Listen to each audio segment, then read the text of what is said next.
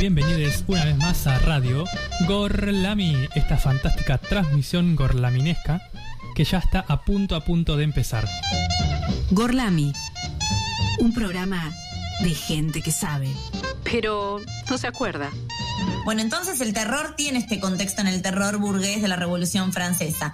Si yo les pregunto, a ver, pero no ponerlos incómodo, eh, ¿qué son los jacobinos? ¿Algo? Ni idea.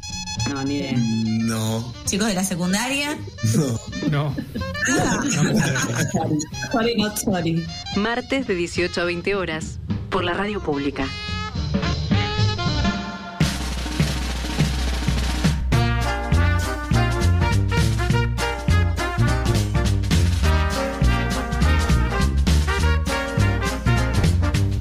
Bienvenidos a Gorlami, bienvenidos a esta fantástica transmisión desde la radio pública de Luján y hoy estamos muy contentos de volver al aire público, al aire de esta hermosa radio. ¿no? Exactamente. Sé cómo se sienten.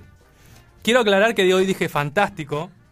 Vamos Distinto. A, distinto, sí. Buscamos un sinónimo. Yo la, la verdad me siento muy nervioso porque hacía mucho que... Bueno, ahora me siento nervioso. Reci- recién, así como que me senté y dije, uy, Traemos una cerveza. estamos en el aire. No, está bien, ahora ya me voy a acomodar. Por ahí cuando Me pasa, vayamos... me pasa. Cuando pasemos un temita voy a llenar el termo que vinimos sin nada al, al estudio. Sí, sí, sí. Bueno, hoy además es especial porque vamos a estar solamente tres personas en el estudio, ya le vamos a contar por qué, no vamos a adelantar, igualmente si vieron las redes, algo se pueden imaginar. Pero bueno, vamos a empezar presentando a nuestro fantástico equipo. Ah, quiero decir esto, que hoy, a partir de este año, hoy voy a inaugurar la palabra fantástico como eh, adjetivo calificativo de Gorlami. En el 2020 fue maravilloso, Es tu muletilla. es muy mul- mi muletilla, sí. En el 2020 fue maravilloso, en el 2021 fue magnífico y este año va a ser Los fantástico. Espero que me salga bien. Seguramente algún maravilloso, algún magnífico voy a tirar, pero no importa. Pero lo Son todos sinónimos. Es la so- esencia, sostener la bien. supremacía del fantástico durante toda la Lo que lleve el tiempo, sí. Bien. No voy a presentar a Lola en esta ocasión porque ella no se encuentra aquí en el estudio. Después vamos- ya vamos a dar más detalles y vamos a escuchar su voz a pesar de que no esté acá. Así que voy a pasar a la siguiente persona. Vamos a. Sí. Vamos a. No es la persona que nos conduce por los caminos más sinuosos y más gorlavinesco, pero igual es nuestra amiga personal y ella es ni más ni menos que Salem.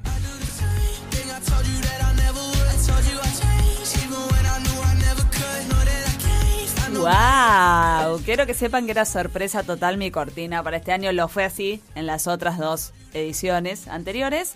Y estoy muy feliz porque mi amigo Nacho siempre sabe qué cortina elegir para, para mí. Bueno, hola.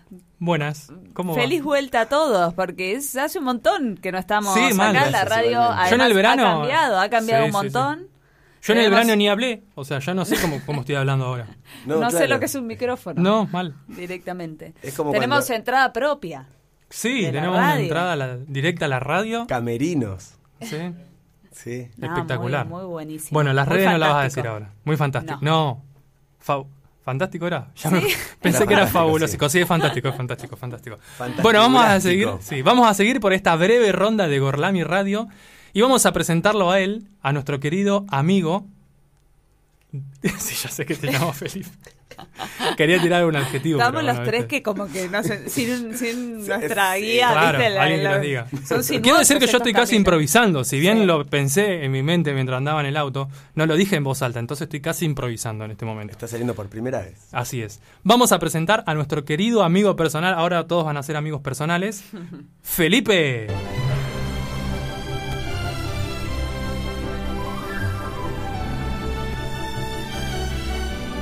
Bueno, muy buenas tardes. También estrenando esta, esta cortina. ¿Este era ET al final? Sí, Sí. te sentís como volando. Me sentí como volando, sí, en el canasto de una bicicleta. Eh, por Hermosa. un momento, no sé por qué quise rugir como en Jurassic Park, pero no. Eh, Era casi. Andan por lo- ahí. John Lo- Williams eh, fue el que Es- hizo es las John dos Williams, canciones de Claro. Sí. Sí. Y mm, el otro día vi un video que un, un par de niños van a la puerta de la casa de John Williams con una trompeta y un trombón y le tocan ¿De el tema verdad? en la puerta cuando sale a la calle. Y él sale. Él sale como para ir a comprar pan, ponele y se encuentra con Ah, dos nenes. pam, Espectacular. ¿Qué canciones estarían Este, cantando, no? Me parece que era algo de.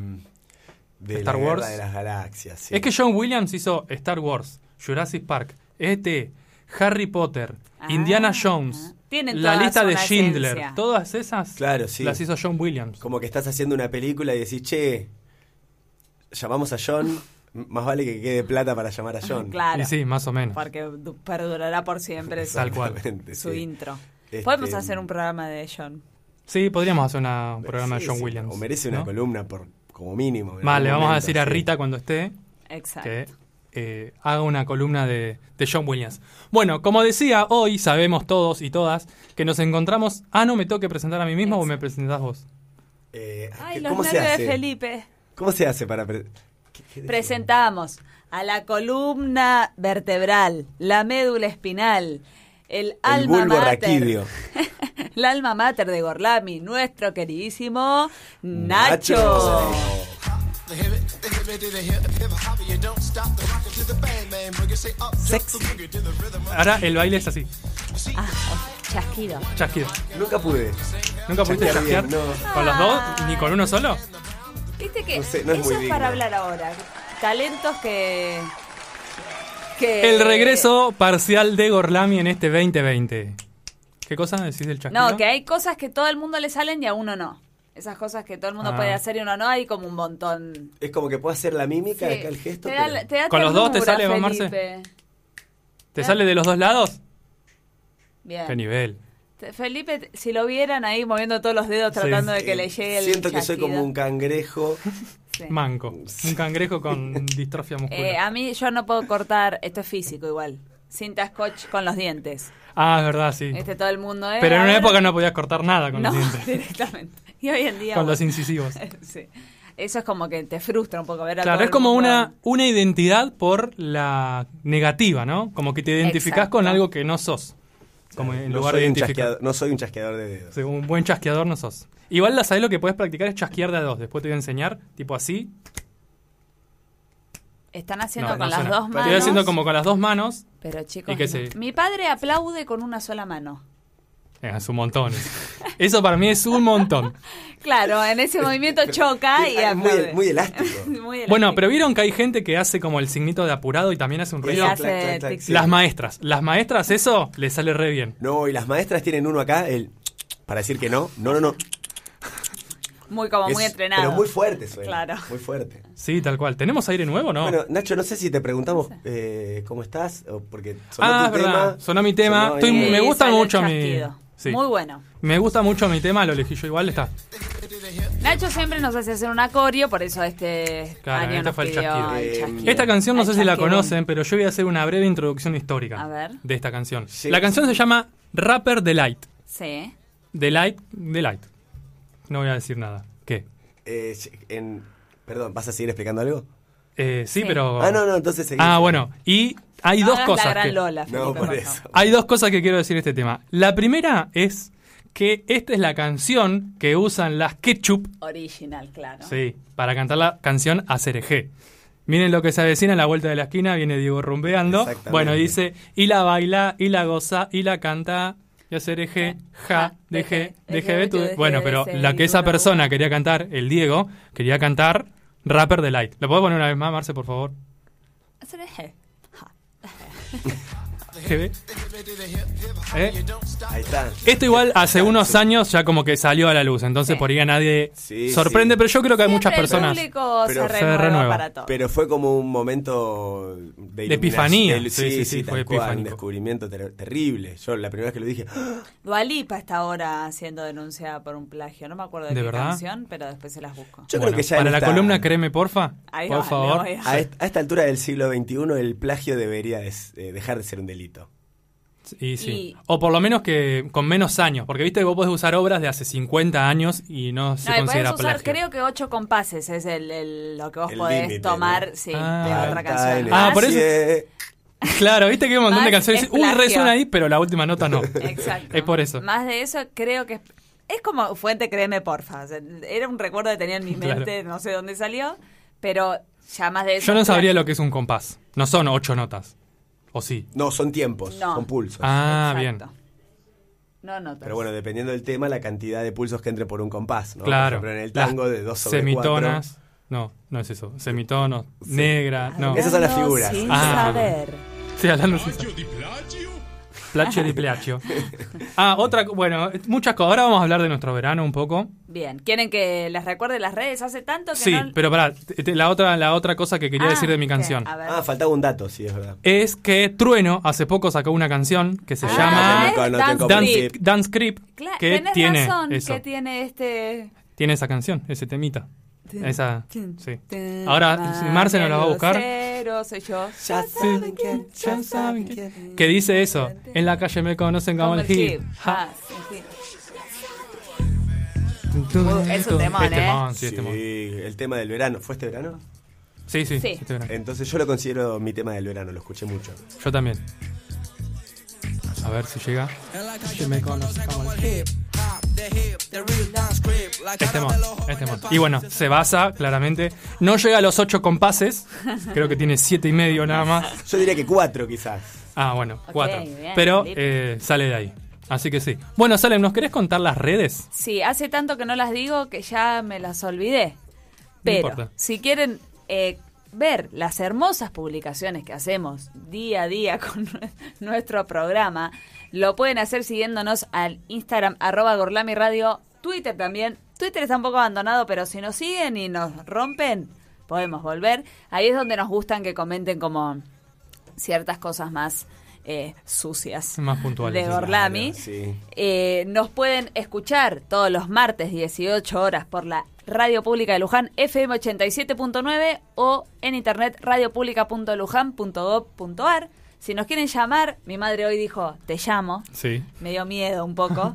Eh, lo pueden hacer al 43 44 45 y si nos quieren dejar algún mensajito, y lo voy a decir lento porque es el primer programa, pero anótenselo, así cada vez que lo digo. Péguenlo en la heladera, así cuando están escuchando dicen, Lo ay, voy a dejar un mensajito. Claro. Exacto, es, lo pueden hacer al 011 15 6887 6347. ¿Quedó? Espectacular. ¿Perfecto? Me gusta que siga sonando Dance Script de Sí. fondo. Para las redes, Eh, reba. Bueno, ahí están. Y si no, estamos en Spotify, tenemos ya cuánto. 70 y- este es el 74, pero hay 72 subidos. No, hay 71 subidos. Bueno, bien, son un montón igual. es un montón. chicos. Si nos ¿Cuántos quieren- días eran? Seis días seguidos de Gorlami, Sí, ya lo dijimos, no lo queremos decir Si de nos nuevo quiere-. Ya te si podés no tomar un tienen- Gorlami de vacaciones. Sí. No pueden escucharnos días. los martes, ahí están nuestros programas. De todas maneras, eh, vale la pena volver siempre de vez en cuando a Sí. algún programa interesante que ha habido, o no, como el de los inodoros, por ejemplo. Es Sí, para mí es, bueno volver. por alto. Es bueno Eh, volver al de los inodoros. Yo el otro día estuve raras, escuchando, no, hoy estuve escuchando el de los fetiches. Ese estuvo bueno. Es muy gracioso también. Ese estuvo sí, bueno. sí, sí, sí, sí. Somos muy buenos, eso es lo que pasa. Sí, Como es no la, Lola, enciclopedia. sí. Claro, claro. Es que Gorlami es una enciclopedia. A mí me gustó cuando vos dijiste eso. Gorlamipedia, sí. Una Gorlamipedia. Sí. Vos buscás ahí de la. desde ¿Cuál será el orden alfabético el primero? Ah, alfabéticamente se podría Britney, organizar no. en, en tomos. Britney B. De Asesinados Britney, por sus sí. Asesinados por Artistas sus- asesinados por sus fans. que ella Hasta- quería poner la A. ¿no? Claro. Tal ahí cual. va, ahí va. Bueno, ahí hay. Después lo vamos a ordenar alfabéticamente y. No vamos a hacer nada, lo vamos a ordenar mentalmente, ni siquiera no se lo vamos a pasar, ustedes pueden buscar lo que quieran. Bueno, ¿cómo estuvo este verano en Gorlami? Eh, En un fragmento de Gorlami. Todavía no, no voy a hablar de las chicas que no están, ya lo, ya lo hablaremos. No, ya vamos a llegar a eso. Yo, mi verano, yo pensé ¿Cuántos irme- días de playa tuviste vos? Cien mil. Pensé irme una semana de vacaciones y me fui un mes. de Ah. O sea, llegué a Mar del Plata. Mi familia es oriunda de Mar del Plata, entonces yo tengo donde quedarme. No me costó mucha plata estar un mes. En Mar del Plata. Eh, pero bueno, como se acuerdan y saben, tengo un gato al cual. Mantecado, Mantecado. al cual eh, ahora voy a contar algo respecto a eso. No podía abandonar, pero mi hermanita se mudó a mi departamento y fue lo mejor que le pasó, además, y me dijo, sí, quédate, quédate. y de a poco fui quedándome un mes. Tranqui. Y vos volviste a tu departamento y ya no era más tuyo. Te tu- medio que te tuviste que Pero, por mudar, ejemplo, era de tu a hermana. partir, me, me interesa tu operación mental a partir de, de la semana. Vos dijiste, me voy una semana y te quedaste un mes. Después de esa semana, todos los días te levantabas y decías, hoy me voy. No, me quedo. No, que está iba lindo. mi familia es muy eh, absorbente, entonces Mm. me decían, no, re, no te vayas, re, no te vayas. Quedate dos días más. ¿De a cuánto, de a cuánto ibas renovando Sí, eh, el plazo? Una semana iba renovando Ah, igual, no era igual. tan, sí, no era tan del día. Siempre evitaba el fin de semana porque iba a volver gente seguro, Entonces, porque fue pleno enero, entonces ahí iba como, no, bueno, este no. Ah, no, la quincena, bueno, el que viene. No, re, no te vayas, que los días tuvieron más o menos, más días de sol. Bueno, me quedo. Así volví. ¿eh? Era como el doble o nada, ¿viste? Claro. Eh, Apostaste cinco días, ¿te fue y mal? mi Bueno, apostá prima cinco más. Es guardavidas, entonces dormí muy poco en las vacaciones. Me acostaba tarde porque miraba series, que es algo que me gusta mucho y disfruto de hacerlo en las vacaciones, pero me levantaba a siete y media, a las ocho ella entraba a la playa, iba siempre con ella.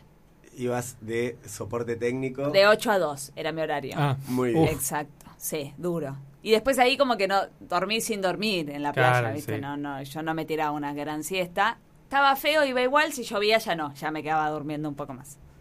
Así era mi vida. Así que no es que fui y descansé. Claro. Fui y playé. Claro, sí, vida de playa. Sí, la, playa, la playa es cansadora. Sí. también. sí, Che, sí. ¿y qué series miraste? Algunas, para Eh, recomendar también. Miré, uy, me agarra una laguna mental. No, miré una, eh, la principal fue una que ya había visto hacía mucho tiempo, pero descubrí, me hice Star Plus justo en el momento en el que me fui, y la descubrí ahí que era Private Practice, que es como un spin-off de Grey's Anatomy, que yo soy Ah, muy mira. fanática. Entonces esa, esa fue la principal. Después, ahora no me acuerdo, vi muchas pelis también. Vi, vi El Gran Duelo o El Último Duelo. El ¿Esa la último duelo. Está buena, no, no ¿eh? la vi. Me La vi, la tengo Es guardada larga para verla. Sí. y- Que es una historia contada desde tres puntos de vista, ¿no? Exacto. Sí. Está buena. Eh, la recomiendo, sí. Con Kylo Ren. ¿Es El, ella? el rey. No, él. Kylo Ren es el de Star Wars. La verdad, ¿No nunca viste vi Star las últimas tres de Me- Star Wars? eh, pido perdón a Bueno, John, Felipe. John Williams. John Williams. Dale. a él. No, no la vi. Ah, está a bien. Star Wars, lo siento. E Historia de un matrimonio. ¿La viste? Ah, con él, tenés Eh, razón. ¿viste? Exacto. Sí, sí, sí, sí. Ese es ese. Él, esa. Peliculón. Historia de un Y matrimonio. Matt sí. Damon. Y Matt Damon, sí. y Matt Damon es ella el no me caballero, acuerdo. él Matt es el Damon. rey. No, él sí, bueno. Ah, la bueno, no la cuento, claro. Exacto. Está bien, Bueno, listo. No puedo spoilear. Y ella no me acuerdo quién es. Está buena, está buena, eh, me gustó. Sí, pero dura como tres horas. Yo no la vi todavía por un eso. par de terror, vi una de... Poughkeepsie Tapes, no. No, esa por Dios, no la miren nunca en la vida. Eh, la de la noche, la de la mujer que el marido se suicida y hay una casa Eh, En el- sí, no me acuerdo. que no me acuerdo Night House. Night House. Night House, sí. Sí, Sí, sí, está muy buena esa película. Está buena. Sí. Está buena. Mira, es loca ahí como Es loca, no sí. entendés nada. Me gustó. Vi- Vimos como nos gusta ver pelis familiares. Vi Claro. a 200 metros una peli rara de Jerusalén, eh, Palestina, como hay Ah, un mira. conflicto. Pero, ah, documental.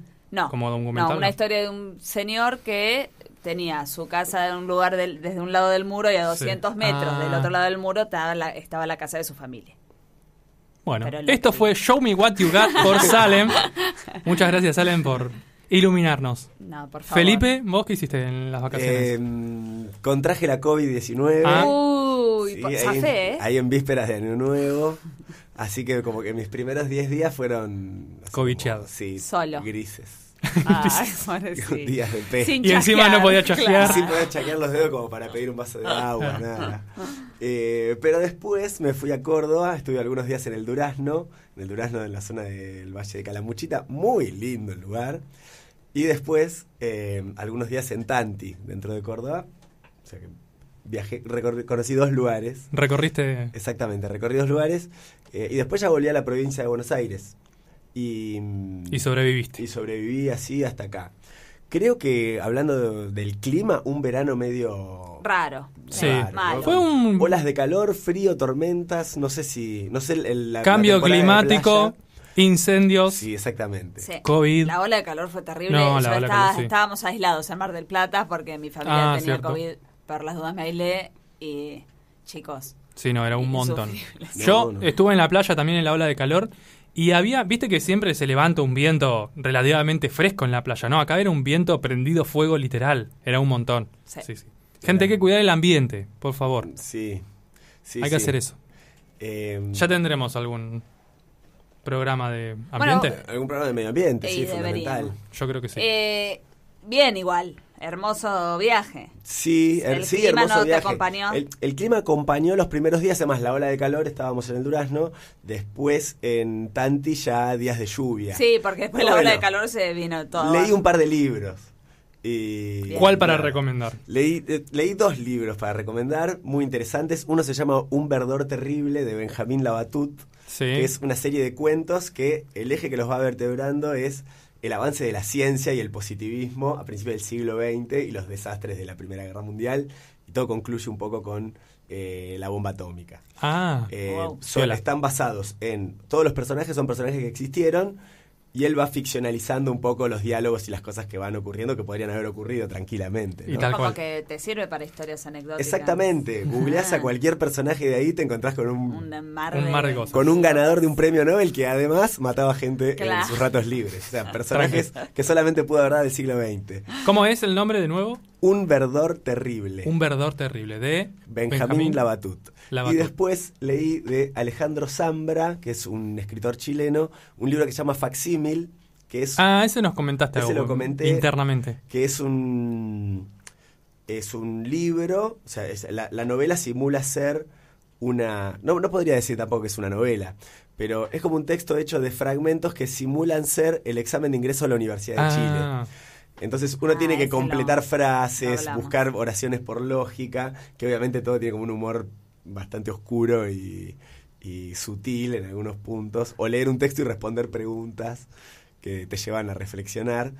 Obviamente no hay que resolver las actividades, Claro. sino que la actividad es lo Ya que está hay que resuelta. en sí. Exactamente. ah, no está resuelta. No, no, no está ah, resuelta. vos tenés que leer la actividad. Entonces, por ejemplo, Ah. completa el, el espacio en blanco con alguna de las siguientes palabras. Entonces vos tenés un texto con espacios en blanco y tenés qué palabras podés poner y cuando las vas poniendo todas van diciendo algo distinto. Ah, qué Y a el- veces- El juego es ese. Exactamente, y por momentos lloras de risa y por momentos te querés matar porque son cosas como fuertes. Ese quiero que me digas el nombre nuevo y que me lo prestes. Ese es Facsímil de Alejandro Zambra. Lo tenía en la mochila, pero lo, No, lo bajé hoy de la mochila. Igual estoy leyendo En la próxima después, te lo presto. para Un la muy rápido, muy rápido.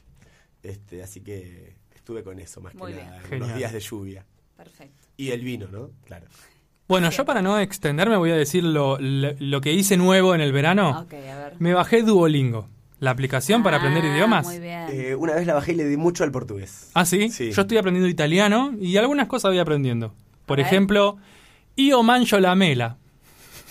no quiero. ¿Qué significa? No yo como manzana. interpretar. La manzana. Yo como la manzana. ¿Manzana es mela o la mela? Mela. La manzana es la mela. Bien. Sí, la, porque la mela suena gracioso, dice.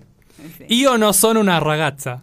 Ah. Yo no soy una, una chica. Exacto. Eh. Ese se entendió un poco. Y después, eh, Y la manito acompaña noi, siempre. noi siamo Gorlami Radio. Nosotros somos Gorlami Ah. Radio. Eh, Siamo no fuori. Siamo, Siamo fuori de la arrivati. Copa Bochorno Tristísimo la historia de Italia. Siempre se termina con I, las palabras. ¿Siempre, siempre? No, no, siempre Ah. no. Los, en general los eh, plurales masculinos. No. Sí. Ragazzo, ragazzi. Chico, chicos. Y ragazza, ragazze, chicas. Chica, chicas. Muy interesante. Libro, libri. Sí. No es eh, un. O sea, fonéticamente a veces parece próximo al español, pero no es tan así No, no. y no es tan simple. No, no, no. Eh, Nunca Fonéticamente intenté, pero no es se fácil. nota. O sea, en el Duolingo te dice las frases en el idioma. Y ahí, por ejemplo, la, y, la de tipo CH no suena igual. Claro. Eh, y bueno, Renata otras. es un nombre que puede. Sí. Una amiga mía que se llama así. Sí. Es un nombre muy- Renara. que, muy- Renata.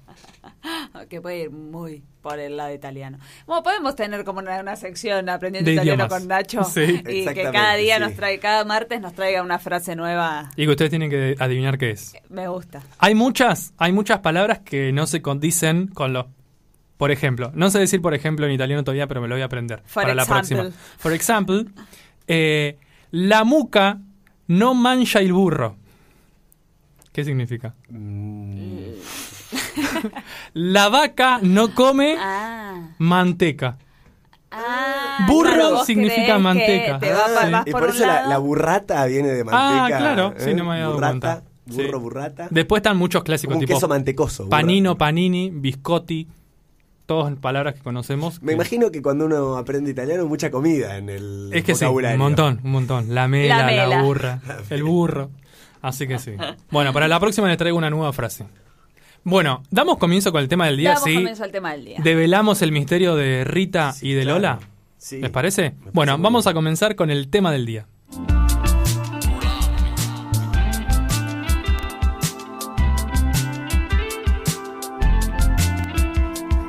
Bueno, acá me están haciendo señas que nos excedimos con la presentación, Sí, ¿no? pero teníamos que- muchas ganas de hablar sobre Yo el verano. como tranqui igual. Sí, ¿Lo pasamos? estamos tranqui. Sí.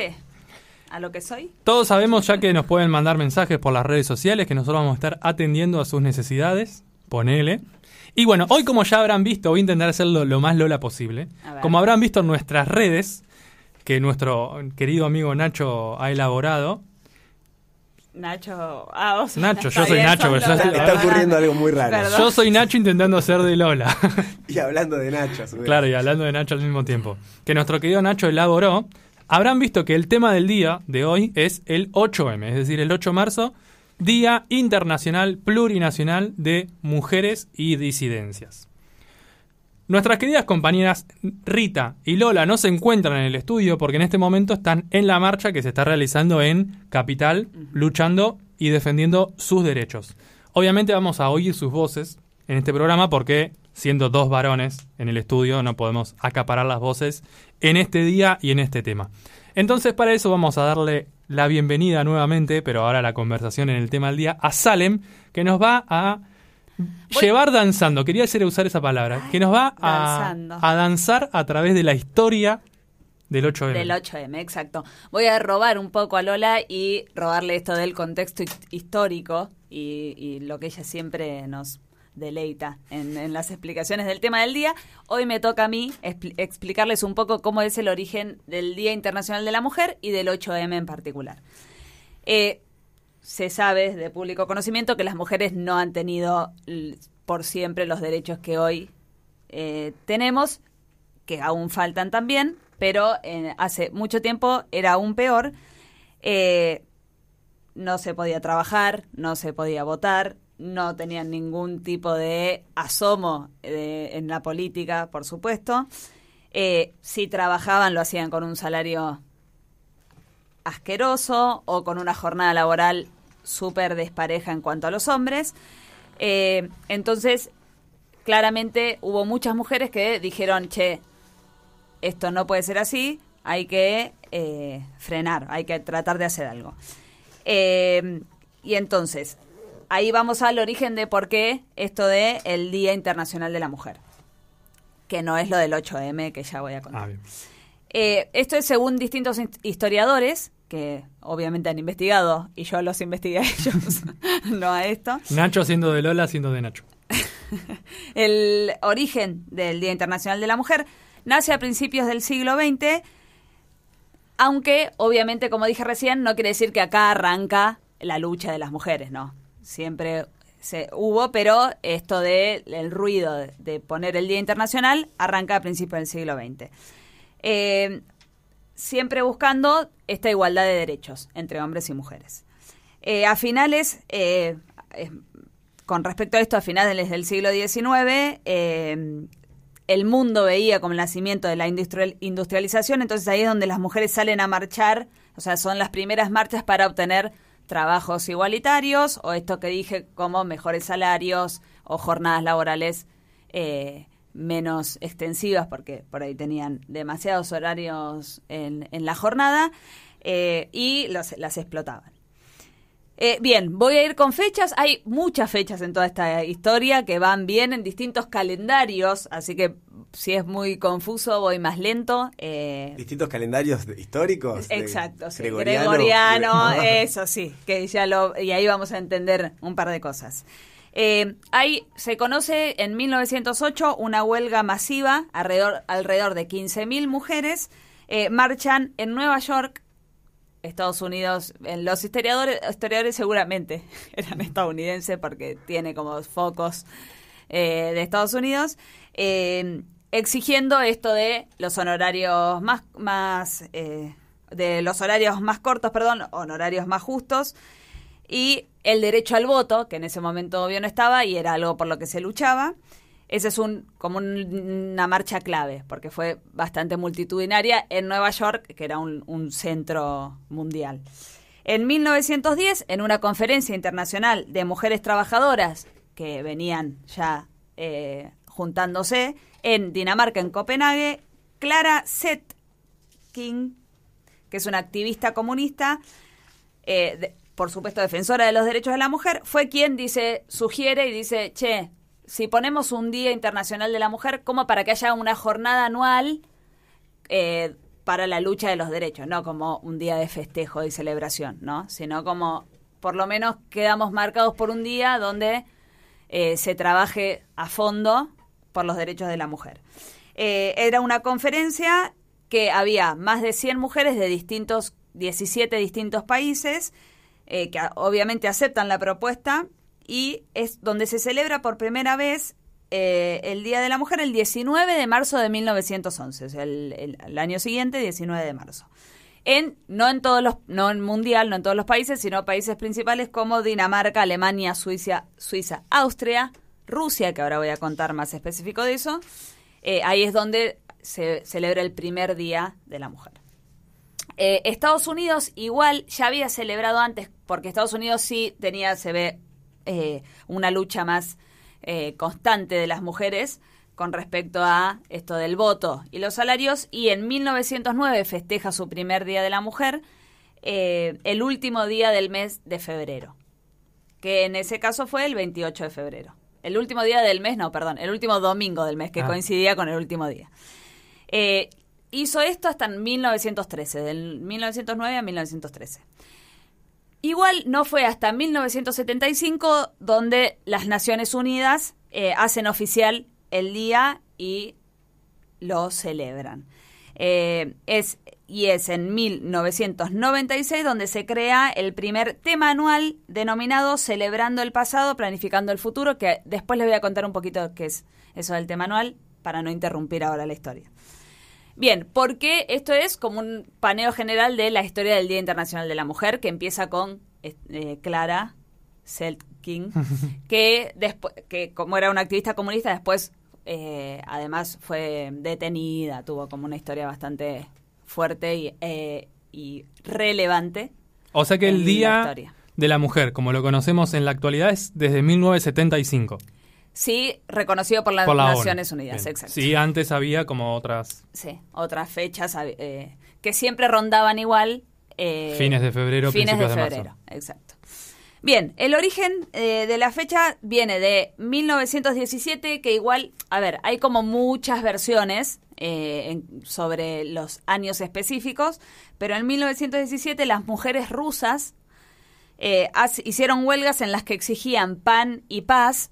Eh, obviamente la, eh, la guerra había dejado todo al horno. Hay un, eh, hay como eh, artículos que leí donde se menciona que en 1913 y 1914, previo o, a la, a la guerra, ya las mujeres estaban eh, juntándose y marchando por la paz hasta ese momento. Eh, obviamente que después pedían pan también, porque así quedaron, ¿no? Entonces, eh, pero ahí ya desde antes se empezaron a ver las primeras marchas, esto de la, de, de- como en contra de la guerra, básicamente.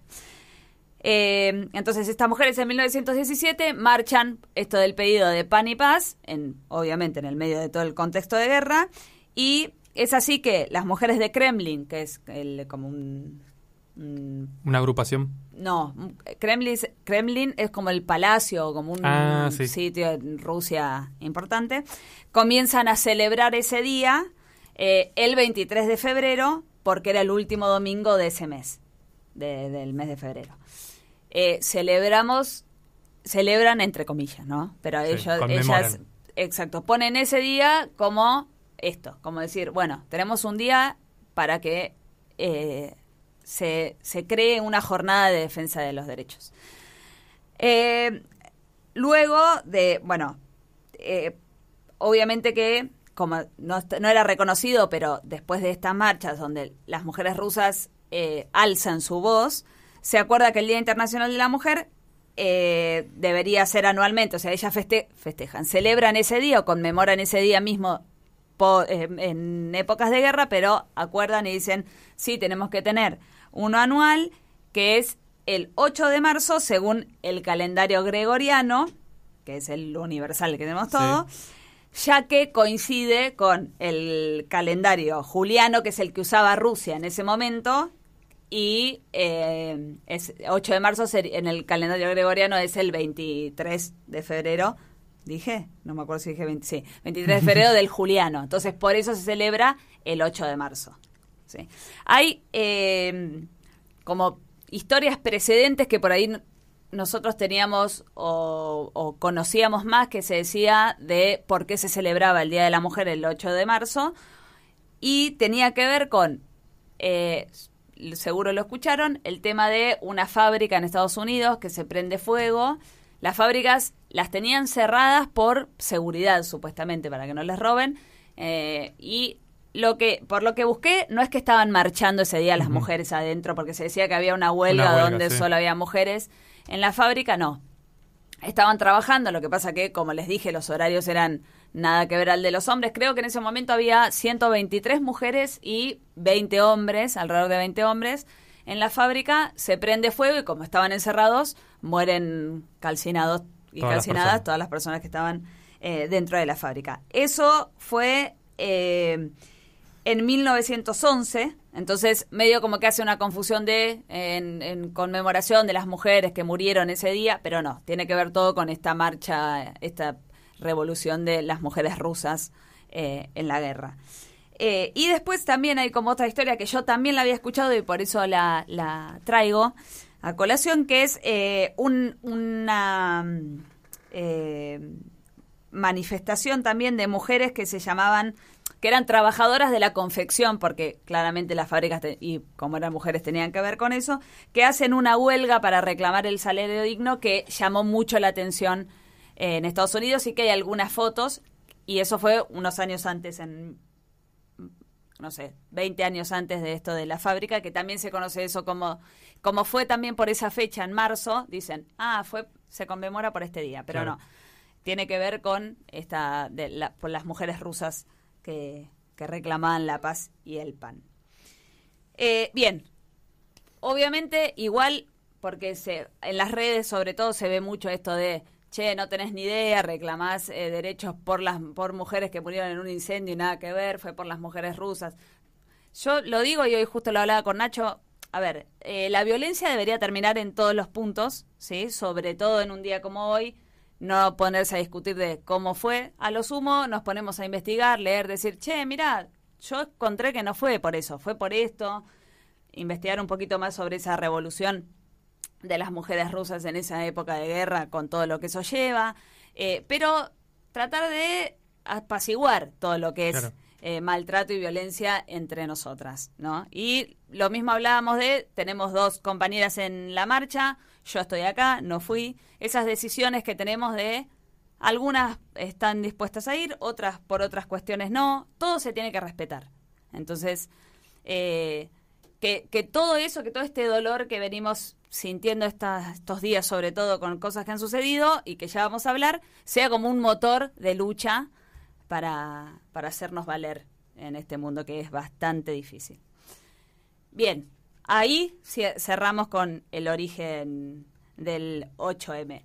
También estuve viendo que no, es, no fue lo mismo para, además, para las mujeres de América Latina. ¿no? Tal cual. Eh, además de mujer, teníamos que ser latinas e indígenas, porque, Y le encontré que eh, en 1916 fue el primer congreso de mujeres que se realizó en México, convocando a las, a las mujeres latinas para también, para esta jornada de, lucha de derechos.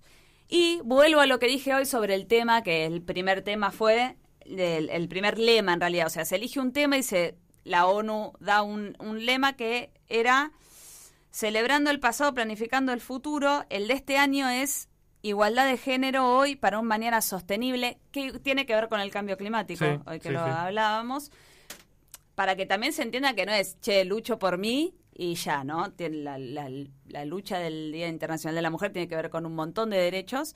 Eh, el de este año es ese, y porque cada año tiene distintos lemas que se van creando para trabajar sobre eso. Eh, eso era para como contextualizar un poco lo que había hablado del tema anterior. Sí, que hoy en el Día de la Mujer, digamos, eh, se lucha, se defienden los derechos de que se ven vulnerados en un sistema patriarcal. Que el sistema patriarcal, las principales eh, oprimidas son las mujeres y las disidencias, pero que hay un montón de otras cosas que también se pueden ver, que no son para hablarlas ahora, pero el medio ambiente es una, eh, las infancias son otras, la vejez es otra, La salud. la salud. Eh, Yo- los hombres también, digamos, tienen su opresión, si bien es mínima y gozan de privilegios incomparables, con- en, digamos, en comparación con las mujeres, pero bueno, también tienen su grado de opresión. Eh, por eso digo, hoy no estamos para hablar de eso, pero sí, eh, digamos, saber que el patriarcado influye y oprime un montón de otras cosas. Y mientras hablabas ahí, perdón, se puede decir Sí, una cosa más, dale. es como que, si bien no podemos decir que el 8 de, tal 8 de marzo se conmemora por tal hecho en particular, pero la realidad es que en ese tiempo, fines del siglo XIX, principios del XX, se veía que había una necesidad emergente de poner un día internacional donde todas las personas, obviamente en un principio impulsado por las mujeres, nos sentemos y pensemos en estas prácticas que estamos sosteniendo y que le están haciendo muy mala la mayor parte, a la mitad de la sociedad, digamos, Sí, total. o un poco más. No, perdón, lo que iba a decir es que traje algunos lemas que han Ah. surgido, a par- a- que han surgido, que han, eh, que de los de los últimos 20 años no encontré más viejos, pero como para que eh, vean y entiendan a qué nos referimos cuando hablamos de, de las que son distintos derechos o distintos temas lo que abarca el Día Internacional de la Mujer. Por ejemplo, eh, la paz, bueno, porque así comenzó todo, eh, mujeres uniéndose para la paz, eh, la situación actual de la mujer afgana, realidades y oportunidades, la igualdad de géneros y los objetivos de, de desarrollo del milenio. No los voy a leer todos, pero voy a, como para ver, ver algunos distintos. Las mujeres y los hombres unidos para eliminar la violencia contra la mujer y la niña. Eh, poner fin a la impunidad de la violencia contra las mujeres y las niñas. La mujer y el VIH barra SIDA. Eh, pensemos en igualdad, construyamos con inteligencia, innovemos para el cambio. Por un planeta 50 y 50 en 2030, demos el paso para la igualdad de género. Eh, el del año pasado tenía que ver con el COVID. No, ahora Ah, no me lo anoté, no me lo acuerdo, pero eh, era como un lema que en esta, e- como estos, Sí, dado el contexto, exacto. ¿Por dónde es se donde enfoca? se enfoca. Tal de cual. la lucha. Y eso lo va- es un lema y un tema que baja la ONU. Sí, Una, se calculo, una secretaría o una Sí. de género, sí, digamos, del, una dentro de la debe Una ser de- sí, como no de sé. Internacional de Mujeres, no sé. Claro. y- No sé cómo se llama el título de, de ese. tampoco, no, no lo encontré. Pero Bueno. sí. ¿Le Ah, parece que vayamos a un temita musical? Dale. Bueno, estamos acá en Gorlami, desde la radio pública de Luján, discutiendo, escuchando más que nada, Felipe y yo, eh, sobre el 8M. Y ahora vamos a escuchar una canción que se llama Venganza, interpretada por Nicky Nicole, acompañada por No Te Va a Gustar.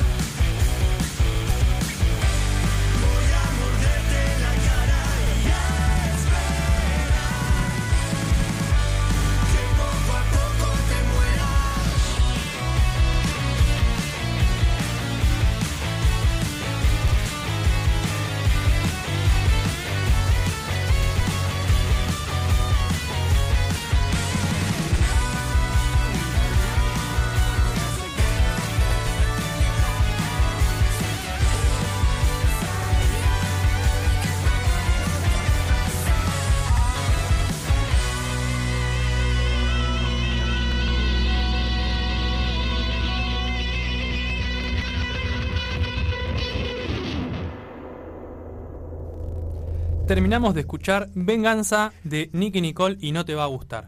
Y como comentábamos en el bloque anterior, seguimos hablando del 8M aquí en Gorlami desde la radio pública de Luján. Y también, como ya les comenté, nuestras compañeras Lola y Rita se encuentran ahora mismo en la marcha ya, eh, luchando por sus derechos. Pero no queríamos eh, que queden sus voces afuera. Entonces, dedicaron un tiempo eh, en los días pasados para construirnos una grabación que vamos a escuchar en este momento. Así que en, primer momento vamos a escuchar la grabación que nos envía Lola. Bueno, muy buenas tardes a todos los oyentes de Gorlami. Gracias por estar sintonizando una vez más esto que es la tercera temporada de Gorlami y la segunda de nosotros como equipo en la radio pública de Luján.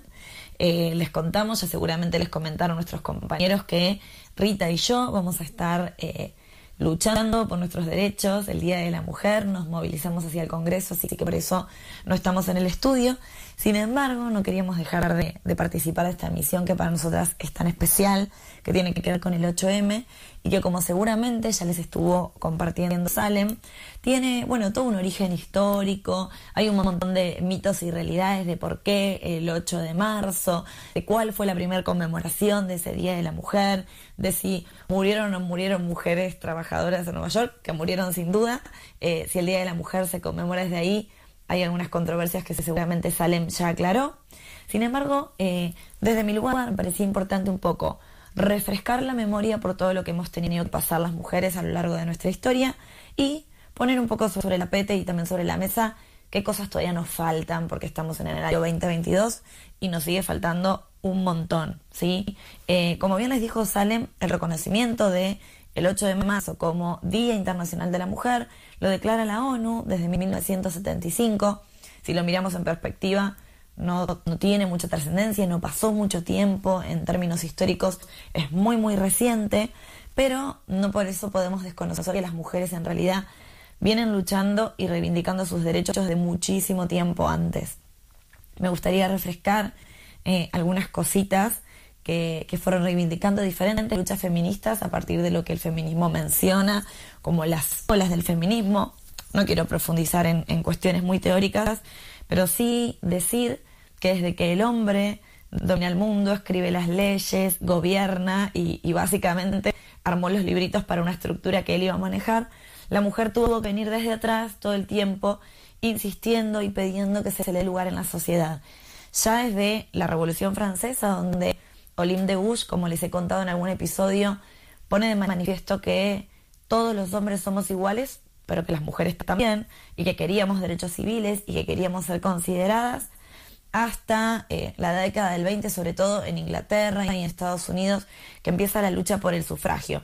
Fíjense que aquí estamos hablando de derechos elementales, ¿no? Derechos civiles, ser consideradas iguales, y derechos políticos como poder votar, participar en política, elegir nuestros representantes. Que eh, obviamente tenemos un parámetro de fechas que tiene que ver más que nada con el mundo occidental, pero que si ponemos a hilar fino, eh, en Argentina fue mucho después y todavía hay países donde la mujer no vota, ¿sí? donde tiene derechos como manejar recientemente adquiridos, como el caso de Arabia Saudita. Entonces, todo lo que menciono como muy por arriba, en realidad está bastante centrado en lo que es el mundo occidental, pero tenemos que tener en cuenta que los derechos de las mujeres son muy diversos, aún así estamos en desventaja completamente a nivel mundial con respecto a los varones y, y por eso nuestro reclamo es también a nivel mundial y todavía falta un montón. Se luchó por los derechos sociales, los derechos laborales, por poder cobrar lo mismo que un varón. Insistimos con que la brecha salarial es una realidad que todavía existe. La mujer porcentualmente cobra mucho menos que los varones y no tenemos los mismos derechos en cuanto a licencias. Saben que la licencia de maternidad obviamente corresponde para la mujer, pero no hay licencias de paternidad acorde para que se pueda mapaternar de manera conjunta. Eh, derechos sociales y también derechos sexuales y reproductivos. Nuestro país eh, tiene como la dicha de ser de los pioneros en Latinoamérica de haber legalizado el aborto, pero obviamente es un derecho que no se reconoce en muchísimos países del mundo y en Latinoamérica muy pocos. Entonces, si nos ponemos a refrescar, es hasta hace muy poquito, en esta última década, que recién pudimos adquirir el derecho tan elemental a decidir sobre nuestro cuerpo, y es algo bastante excepcional. Entonces, eh, si bien hablamos del Día de la Mujer desde principios del siglo XX, estamos en el siglo XXI y nos falta muchísimo. Derechos adquiridos, lo que dije, votar, manejar nuestro propio dinero, divorciarnos de nuestras parejas, estudiar, acceder a una universidad, gestionar nuestros cuerpos, eh, poder tener una cuenta en el banco a nuestro nombre, ¿sí? no de nuestro marido o de nuestro papá. Todo eso es algo que se ha logrado gracias a la lucha insistente de las mujeres y a la lucha aguerrida de las mujeres. Pero aún así, ¿por qué insistimos las mujeres en que no tenemos ningún motivo para celebrar? Que no queremos flores, que no queremos bombones, que no queremos que nos digan que somos otra mitad y tampoco queremos que nos endiosen como una princesita en un castillo de cristal. Simplemente queremos que, que se reconozcan nuestros derechos y básicamente, y por lo que nos movilizamos hoy, es para que dejen de matarnos algo tan simple como eso. Voy a compartirles unos datos que compartió hace poco la feminista Florencia Freico, que me parecen muy interesantes para visibilizar cuánto, cuánto todavía nos faltan y, y por esto nos movilizamos, ¿no? Una de cada tres mujeres, una de cada tres, la cifra es escalofriante, sufrió violencia de cualquier tipo. Más del 90% de las mujeres reconoce haber sufrido violencia sexual, que puede ser algún tipo de abuso como violación. El 24% de las adolescentes a nivel mundial comenzó sus relaciones en contextos de violencia o de no consentimiento. Una de cada cuatro mujeres de América Latina está inmiscuida en una situación de matrimonio infantil. El 40% de las mujeres violentadas no pide ayuda porque sabe que el Estado no tiene las herramientas para ampararlo, que la policía la va a revictimizar todo el tiempo, que la sociedad la va a criminalizar, no le va a creer y probablemente la vaya a juzgar. Y el dato más triste es que en Argentina una mujer cada 36 horas aproximadamente, el dato va cambiando constantemente, eh, muere por situaciones de violencia de género. Quiero resaltar estas cifras, que son el motivo por el que nos movilizamos, nos sigue faltando un montón y obviamente sin dejar de mencionar los casos que nos interpelan en estos últimos días. Lamentablemente, aunque estemos actualizados, siempre aparece un caso nuevo, pero el último que tenemos en la memoria es el caso de la violación en grupo de esta chica de Palermo, donde seis hombres la violaron a plena luz del día arriba de un auto, donde se turnaron para hacer de campana, pero donde tenemos algunos datos para resaltar como positivos de cambios que hemos hecho en la sociedad. Se escracharon a los varones y se protegió la identidad de la víctima. Eso me parece súper valioso y está bueno destacarlo. Es un crecimiento como sociedad, es un crecimiento de los medios a la hora de comunicar. Y eh, una de las pocas veces que sucede es que alguien del entorno interviene y no tiene miedo de eh, involucrarse, de golpear la ventanilla de ese auto, de sacar a esa chica, de llamar a la policía, de escrachar a los violadores. Todavía Iwi, eh, que es una chica que asesinó a uno de sus violadores, sigue presa, la justicia sigue siendo patriarcal. Seguramente eh, mis compañeros van a haber hecho alusión al programa de, de Gorlami de violencia patriarcal y lo hemos compartido, justicia patriarcal, perdón, lo hemos compartido en estos días, si no lo pueden escuchar en Spotify, pero me parece importante destacar porque esto sigue sucediendo. Y bueno, a pesar de todo esto y de que seguimos reclamando sobre cosas tan elementales, eh, la ONU, que todos los años presenta los lemas sobre igualdad de género, presentó para este último año un lema que habla de igualdad de género hoy para un mañana sostenible, teniendo en cuenta las cuestiones ambientales que por supuesto no dejan de ser interesantes, pero que desde mi punto personal de vista eh, se nos pierde en la nebulosa ante cosas tan simples como que no nos secuestren, secuestren por la calle, no nos metan en redes de trata, no nos violen, no nos toquen cuando subimos un colectivo, no se masturben cuando estamos, no sé, en un boliche o en un lugar público. Me parece que las mujeres estamos hartas, que estamos cansadas de sufrir estos tipos de violencia, que nos hemos manifestado en las redes muchísimo este último tiempo y que también hay un llamado a, a concientizar y a participar a los varones eh, y ha habido mucha discusión sobre esto porque eh, muchos varones se sienten como atacados o ofendidos y porque hablan de todos los varones y se sienten como, eh, nada, los victimarios, ¿no? todos y, y, quieren como diferenciarse, si no, yo no, mi grupo de amigos no.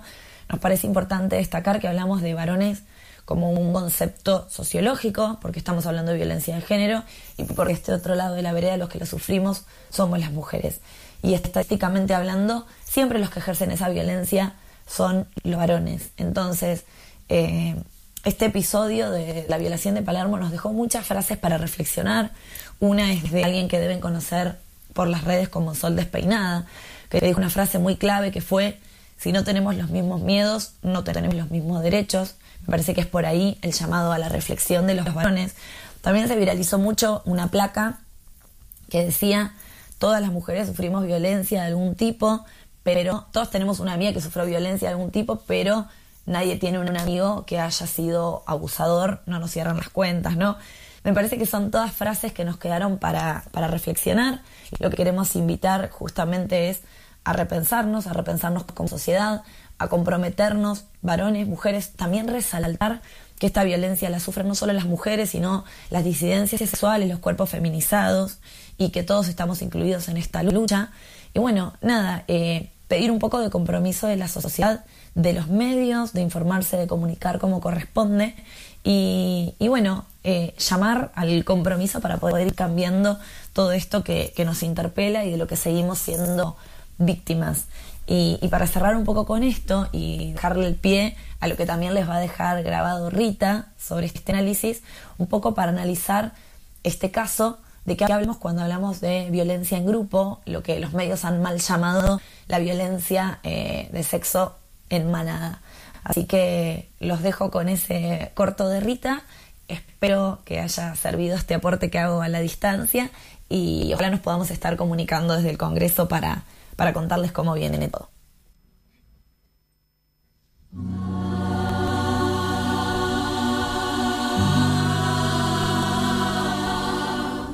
Ah,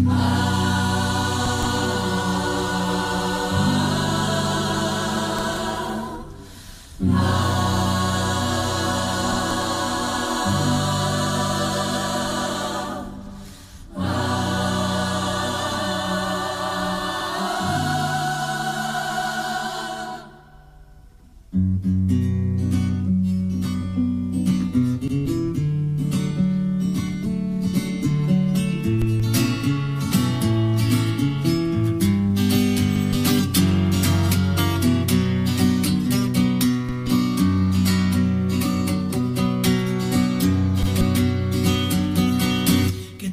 El Estado, los cielos, las calles que tienen los jueces y los judiciales.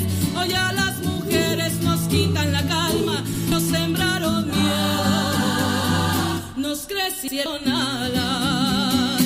A cada minuto de cada semana nos roban amigas, nos matan hermanas, destrozan sus cuerpos, los desaparecen. No olvide sus nombres por señor presidente. Por todas las compas, luchando en reforma, por todas las morras, peleando en sombra, por las comandantas, luchando por Chiapas, por todas las madres, buscando en Tijuana. Cantamos sin miedo, pedimos justicia, gritamos por cada desaparecida. Que resuene fuerte, nos queremos vivas.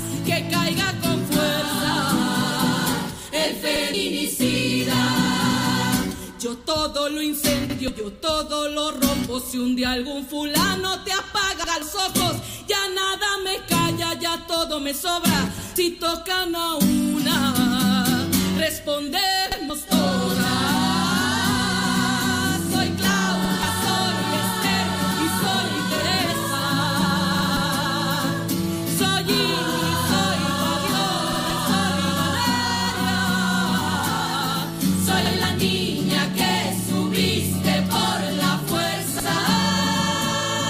soy la madre que ahora llora por sus muertas.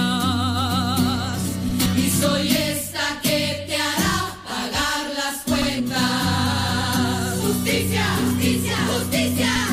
Por todas las compas marchando en reforma.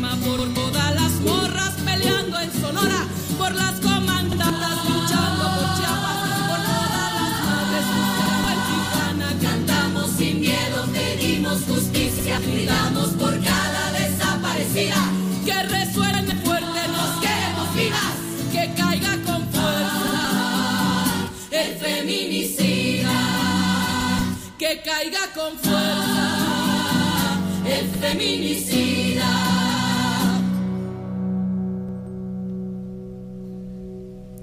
Y retiembla en sus centros la tierra al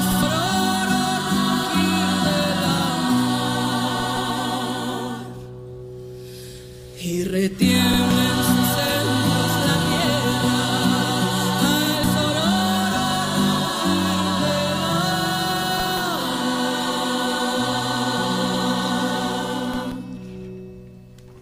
Terminamos de escuchar Canción sin miedo, interpretada por Mon Laferte y Vivir Quintana. Un temón, ¿eh? Un temón. Alta letra, con reviviendo esas raíces Fuerte. folclóricas argentinas. Sí. Eh, y antes escuchábamos el audio que nos envió Lola, que nos falic- fa- facilitó, felicitó, podía ser también, que nos facili- facilitó Lola. Oh, estoy malo, ¿eh? Fantá- este fantástico audio que nos envió Lola. Eh, y bueno, agradecerle que a pesar de no haber estado acá, se tomó un tiempo por fuera, Por que, supuesto. que estaban todos su derecho Que de ya no están hacer llegando nada. a la marcha, Están llegando a la marcha. Eh, la idea es que si en algún momento nos pueden llegar a mandar un audio o algo desde allá, lo recibiremos y lo reproduciremos acá. A vivo, digamos. Sí, sí, sí, sí. directo. Claro. Y lo reproduciremos orgullosamente. Eh, bueno, yo quiero decir un poco, escuchando lo que Lola dijo, esto de, eh, digamos, a mí como que me enoja, ¿no? Obvio, como mujer hablar mucho del tema. Eh, esto de cómo nos tildan de exageradas, de feminazi, el término. Pero si no te enoja esto, ¿qué? digamos, si estás mal, si no te enoja. Digamos, si uno no, no queda indignado frente a todas las injusticias y como Lola dijo también, de violencia sobre todo que vivimos las mujeres día a día, esto de si no tenemos los mismos miedos es que no tenemos los mismos derechos. Yo en particular soy una persona muy miedosa. Eh, a mí me cuesta un montón, eh, un montón de cosas por el hecho de ser mujer y sufrir desde ese lado. Entonces, eh, prefiero ser una feminazi exagerada y luchar por eso. Y eh, también, o sea, es una violencia que recibimos de mucha gente, digamos, las mujeres, no solo de hombres, sino también de las mismas mujeres, como decía hoy. El respeto, ante todo, escuchar y acompañar y ahí ponerte un poco en, en forma y luchar también por los derechos, que, que claramente eh, los merecemos, ¿no? Como cualquier persona en el mundo. Eh, esto lo hablaba un poco el otro día con Rita y Lola, un- después de esto lo de la violación en grupo, que Rita, como dijo Lola, también nos va a contar en un audio que nos mandó en un ratito. Eh, esto de, el, el- la- y ustedes acá presentes también lo, lo viven, ¿no? Como hombres, esto de los hombres y cómo nos llamó la atención que en las redes sociales había como mucho silencio por parte de, de- los hombres. Eh, por ahí, bueno, estaba bueno ver que compartían algunas cosas, sobre todo con esto de la violación en grupo. Sí, a ver, esta era una situación que claramente merecía eh, un grito, ¿no? De parte nuestra. Eh, pero se viven cosas así diarias. Esto, por suerte, eh, hubo gente que se involucró y lo pudo frenar, como dijo Lola, se metió, que eso también es como un avance que hay, esto de, che, fue mucho más lo que se vio con respecto a esto eh, en las redes o desde los medios y todo que otras violaciones en grupo que también han existido. Y hemos hablado, Lola mencionó el capítulo de justicia patriarcal Sí. que tenemos en Gorlami, mencionamos algunos casos también. el caso de la manada de Eh, España. En ese caso se llamaba la manada mediáticamente Eh, porque el que- grupo y de es- WhatsApp. Y está de- bueno manada. también aprender eso, esto de por qué no se dice manada, de que no son animales, que son hombres, eh, jóvenes también, porque hablamos de, che, el mundo está cambiando, los jóvenes vienen bárbaros, pero estos pibes tenían entre 20 y 24 años, no eran señores de 50. Entonces, le falta un montón todavía a la sociedad para cambiar y lo importante es que lo intentemos y lo hagamos desde el lugar que cada uno tiene.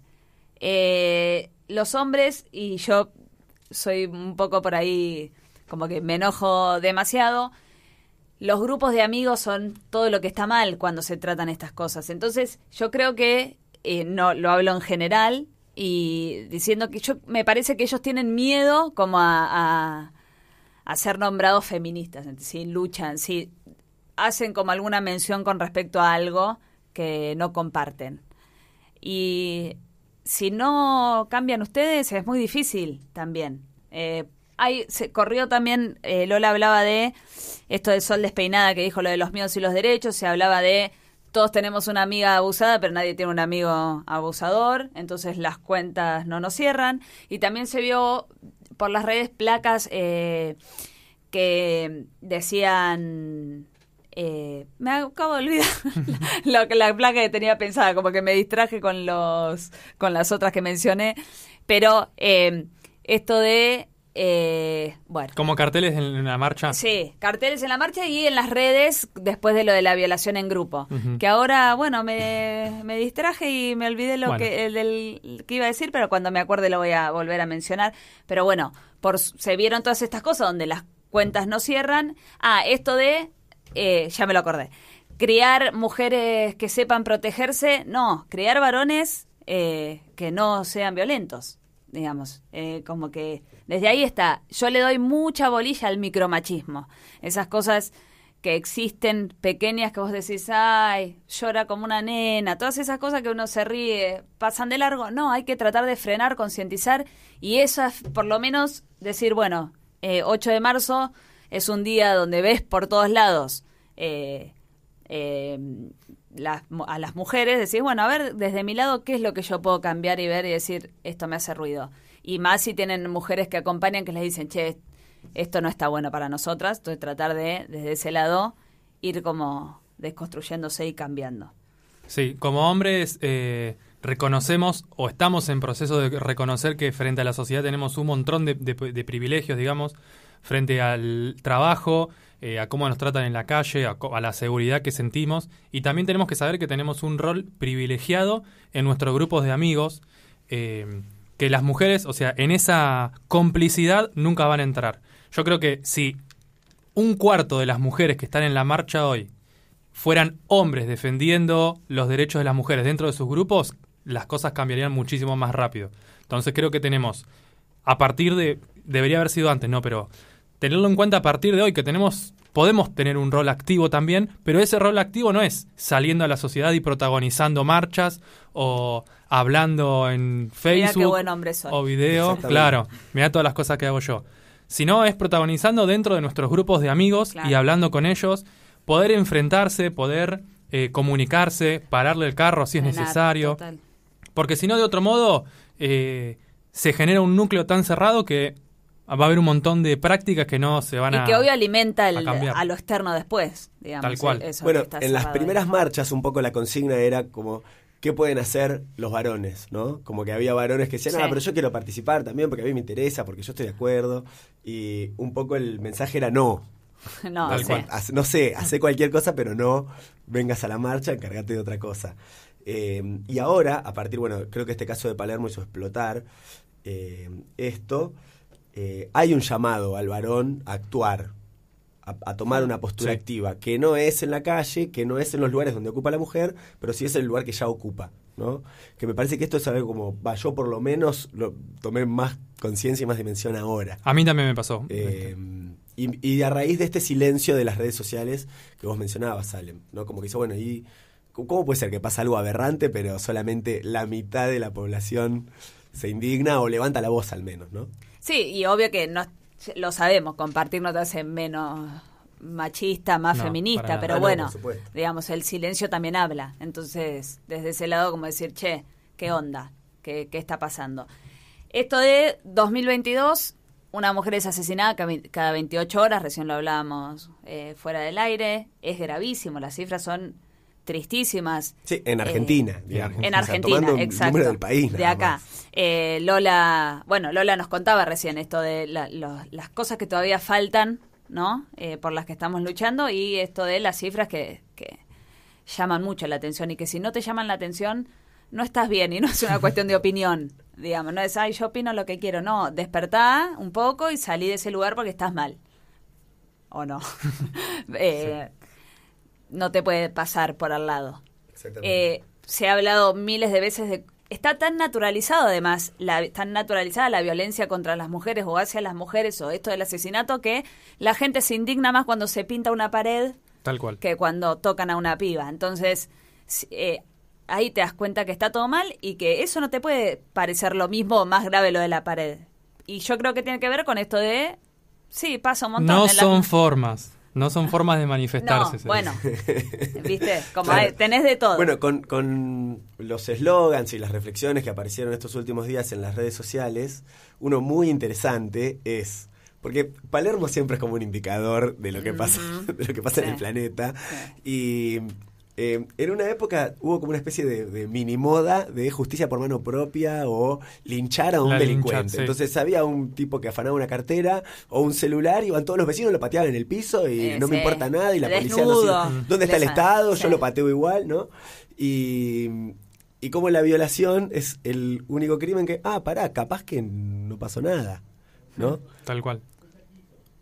Entonces Sí, o se siempre hay como... Estos como discursos dijo- que salieron en la tele ahora de... Eh, sí, sí. Fabio Azaro, que Sí. podríamos... Perdón, Fabio- estaba hablando por fuera y tengo micrófono acá. Sí, Claro. no sé qué haces, Marce. Ella quiso y se arrepintió. Es Sí, típica, eso. ¿eh? El, el- el comentario Azaro desafortunado. Que ese hombre, sáquenlo de los Bueno, medios yo de como comunicación. hombre se los quiero que pido. no esté más en la tele. Sí. Sí, No me representa, definitivamente no. para nada. Eh, al- Feli, vas a... No, no, ahí estamos. Perfecto. ¿Les No. parece que... Ah, perdón. Dale. No, no, no, está bien. Pasamos al siguiente, la siguiente grabación. Bueno, en esta ocasión vamos a presentar la Rita, que también está en la marcha, está llegando, yendo o no llegando. Eh, y bueno, que nos va a deleitar y nos va a compartir su mirada sobre la violación en grupo que fue en Palermo hace unos días. Así que escuchamos la grabación de Rita. Bueno, yo quería compartirles eh, un poco algunas reflexiones acerca de la llamada violación en manada. Me parece que en este momento y a raíz de lo que sucedió estos días en Palermo con la violación de esta joven de 20 años, creo que es un tema que es necesario seguir pensando y más eh, en esta fecha tan especial. En principio, eh, quería hablar un poquito sobre el origen del término violación en manada, ¿no? que, digamos, recordarán, tienen su origen a raíz de los sucesos relacionados con un caso de violación en España en julio del 2016, durante las fiestas de San Fermín. Bueno, un grupo de cinco hombres, que se hacían llamar justamente la manada, violó a una joven de 18 años y filmaron la violación. Es un caso que fue muy polémico. eh, en un principio la audiencia provincial lo había considerado un abuso y casi quedan todos los imputados libres, hasta que, digamos, mediante las manifestaciones populares intervino un tribunal supremo y ahí sí se lo catalogó como una violación, elevando la pena a 15 años.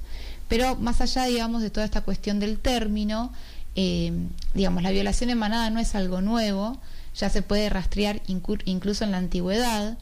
Eh, y me parece que es interesante tomar un poco lo que plantea la escritora y feminista Susan Brown Miller, que justamente ella se dedicó a estudiar el tema de la violación en manada y, digamos, dice algunas cosas muy interesantes. Lo primero es que eh, este tipo de violación implica, digamos, un componente de agresión a la mujer. Es decir, que, digamos, no se puede pensar este tipo de acto en una sociedad en la que no impere este tipo de rasgo de agresión a la mujer. En el caso de la violación individual estamos hablando de otro tipo de violación donde sí interfieren otros factores eh, psicológicos, si se quiere, pero la violación en grupo, la violación grupal, supone justamente toda una dinámica de grupo, una cohesión grupal que se da, digamos, en la elección de una determinada cultura, que sería la hipermasculinidad, y por otro lado la legitimación a partir de un enemigo en común que serían las mujeres.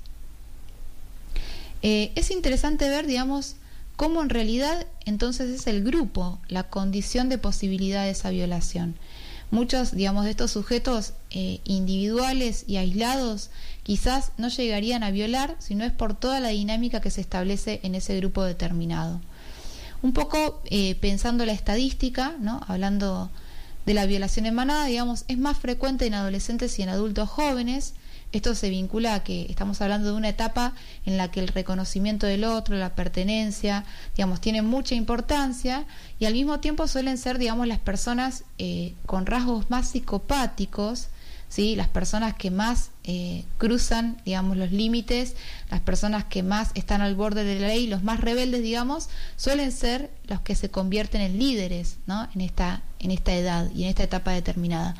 Eh, algo, digamos, interesante al respecto de esto eh, son los experimentos de Milgram y el experimento de Ash, que, digamos, prueban, digamos, cómo los sujetos se terminan sometiendo ante la autoridad del líder y cómo, digamos, los humanos somos capaces de cambiar nuestras creencias para poder encajar, digamos, en un grupo social y para poder responder a ese líder que siempre es tan dominante.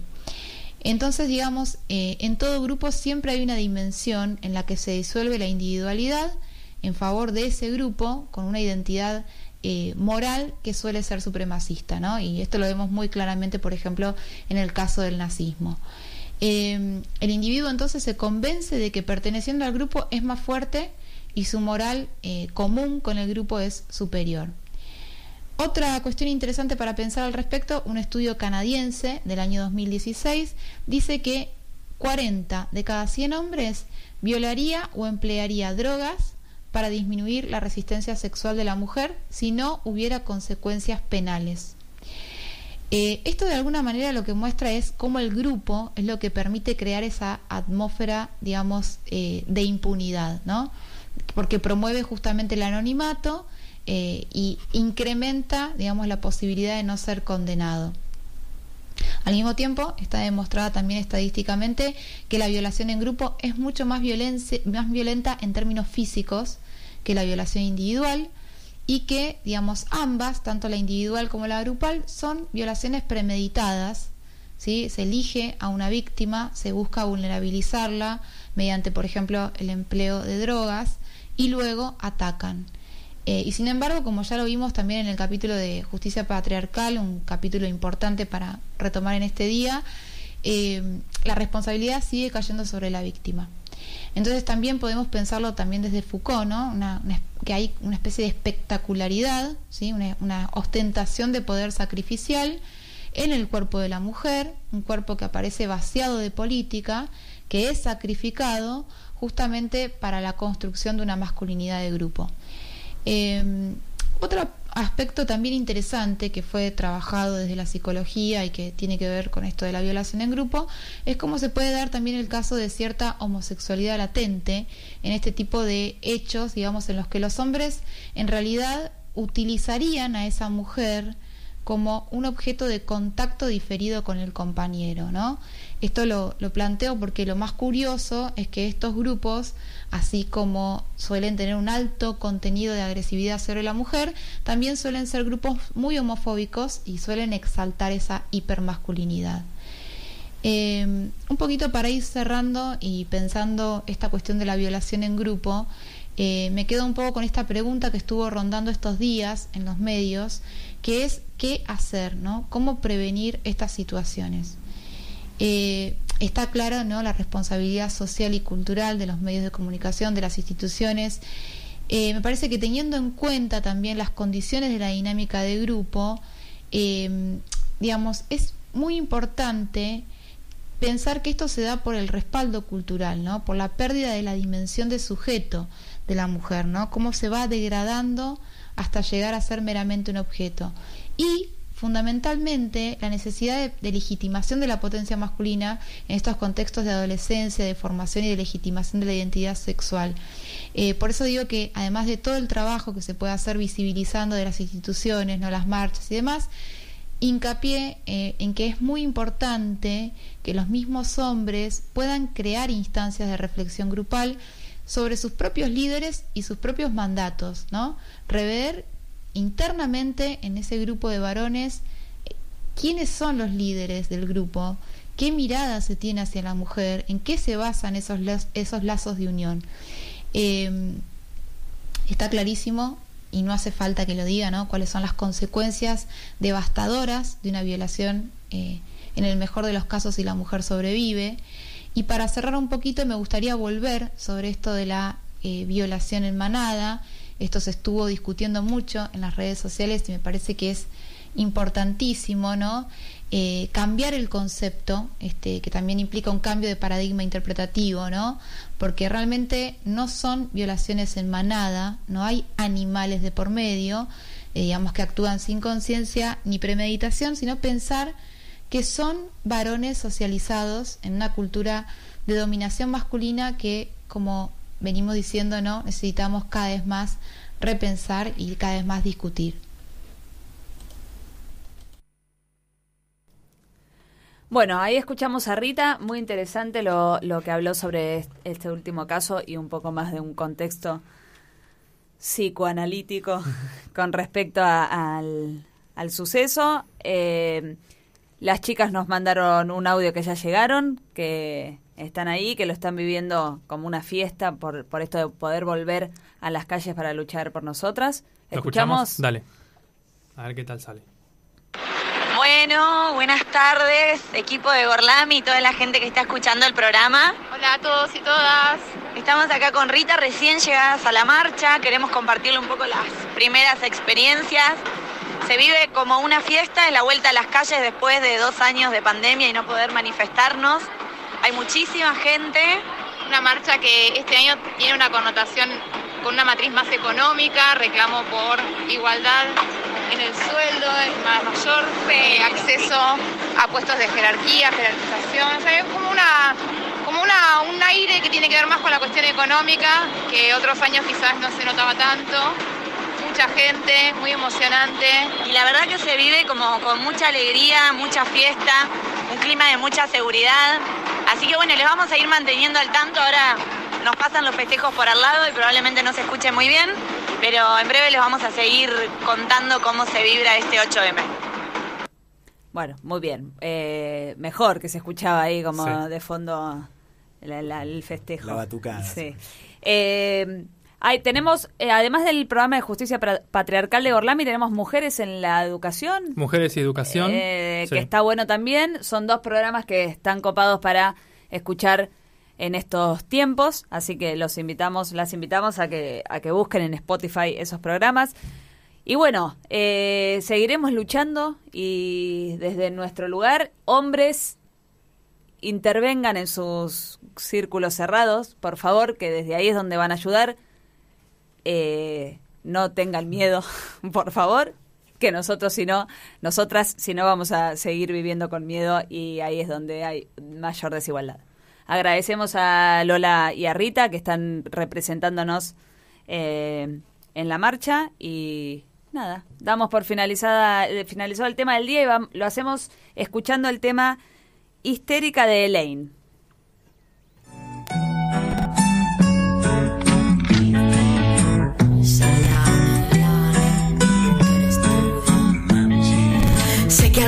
Tengo ratitos histérica. Esto significa tía, quiero estar solita. No es por ti, es por mí, es por mi ética. Disculpa si me marcho, pero ser libre me flipa. No, dime que no necesitas libertad. Si tu cuerpo pide a la necesidad de dármela. Somos las hijas de las brujas que quemaste. Las perras que te lavan cuando miras por el parque. Y tú que vas con tus pasitos elegantes. Tu prepotencia, tus botitas de Versace. Tu mala cara cuando sale por la calle. Luego vienes y me dices: Corre que no nos ve nadie. Y qué mal suena. Viva el amor romántico. No es nada lógico, es algo trágico. Difícil de aceptar, algo tan paradójico. El príncipe machine y yo la princesa de trapa. Loquita mía, tú que me has dado un poquito de esperanza en este mundo tan aislado, tan cerrado, enjaulado en uno mismo. Sin nada que esperar de aceptación y feminismo. Por favor, te lo pido por favor. Nunca dejes de pensar que puede haber algo mejor que el dolor cuando nace desde el alma. No te preocupes, tía, la tormenta luego calma. Calma. De esas guerrillas de baladas imposibles. De tus locuras, de las ganas de comerme y de la pena que me daba tu miedo a desinhibirte.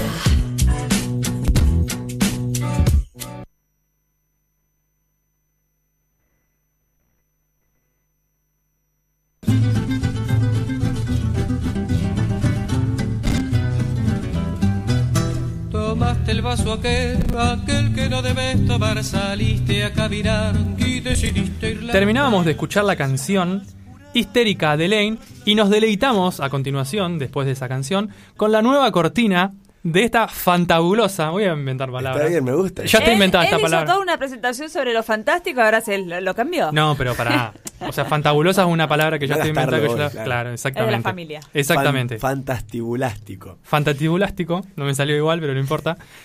Con esa cortina tan hermosa que hemos Genial, escuchado. me encantó. Sí, muy buena. Que ahora la vamos a escuchar de nuevo. Puede ser Marce, pero para que diga el nombre de la que ya todos saben qué columna es. La columna se llama Historias anecdóticas del del pasado de antaño. Me gusta que tenga letra. Eso es de lo que le va. Tomaste el vaso aquel, aquel que no debes tomar Muy bien, muchas gracias. Sería como, como Gardel haciendo un cover eh, de los fabulosos Cadillacs.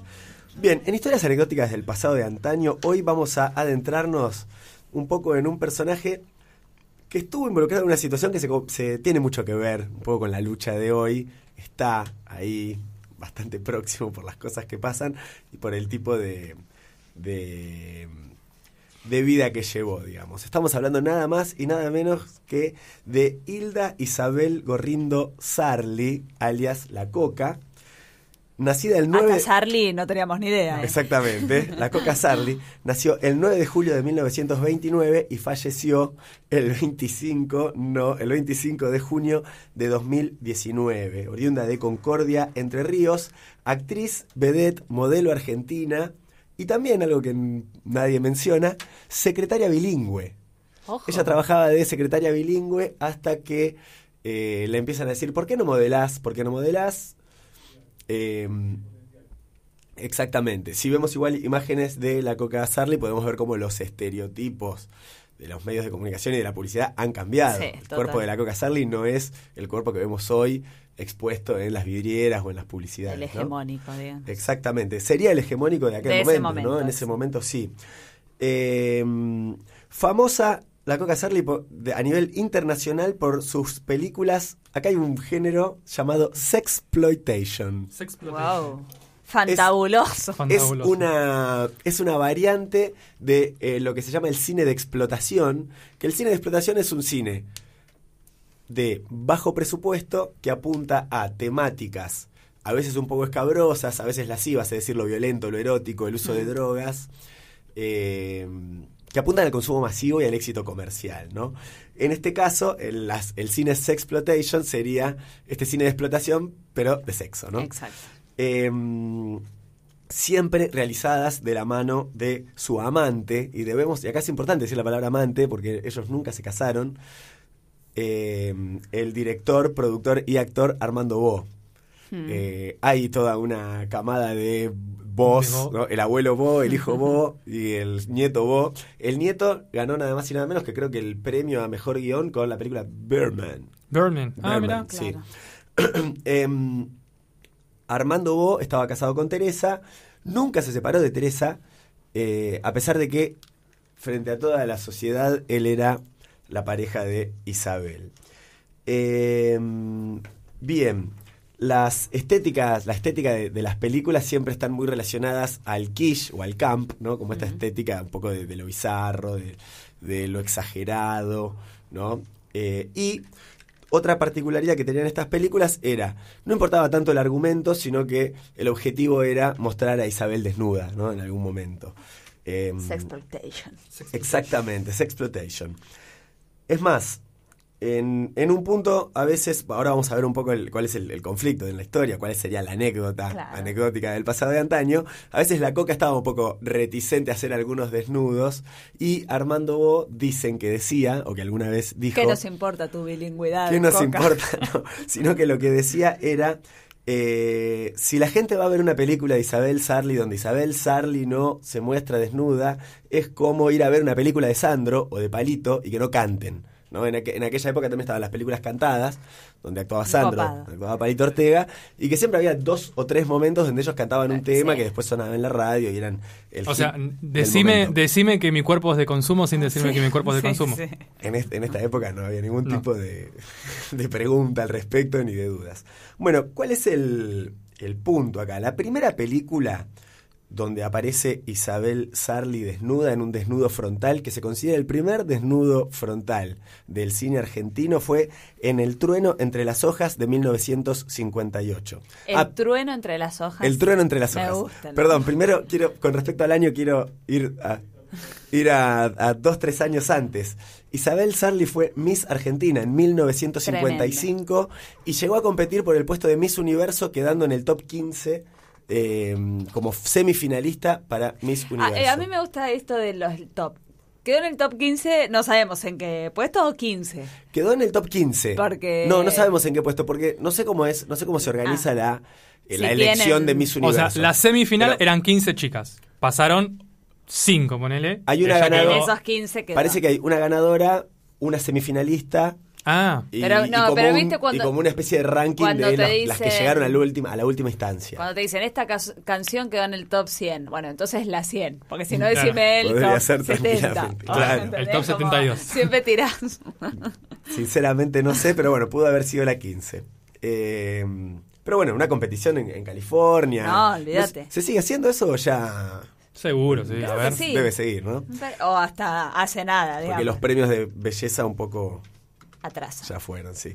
Bien, El trueno entre las hojas, un hermoso título Claro, para tremendo. una película que tiene el guion cinematográfico hecho por nada más y nada menos que el mayor exponente de la literatura paraguaya, Augusto Roa Bastos. ¿no? Augusto Roa Bastos un par de años después gana el premio Cervantes, que es como el, el Nobel de la literatura en español, eh, y participa, o sea, Armando Bo toma un cuento de Roa Bastos, lo adapta al cine y eh, también participa en el guion que se va a usar después para llevar a la escena. Bueno, la, historia trata de una huelga en un aserradero donde hay un jefe muy malo. Eso trata del trueno entre El las- trueno entre las hojas. Eh, al principio la película empieza con una leyenda que dice, el trueno cae entre las hojas, los animales comen las hojas, eh, adquieren la violencia del trueno y los hombres comen los animales Y y, por eso son violentos. Así empieza la película. Trueno en la calle me conocen como el hip. Exactamente. Todo se relaciona hoy. el, el dance script. Bien. eh, en el trueno entre las hojas, Coca tenía 21 años.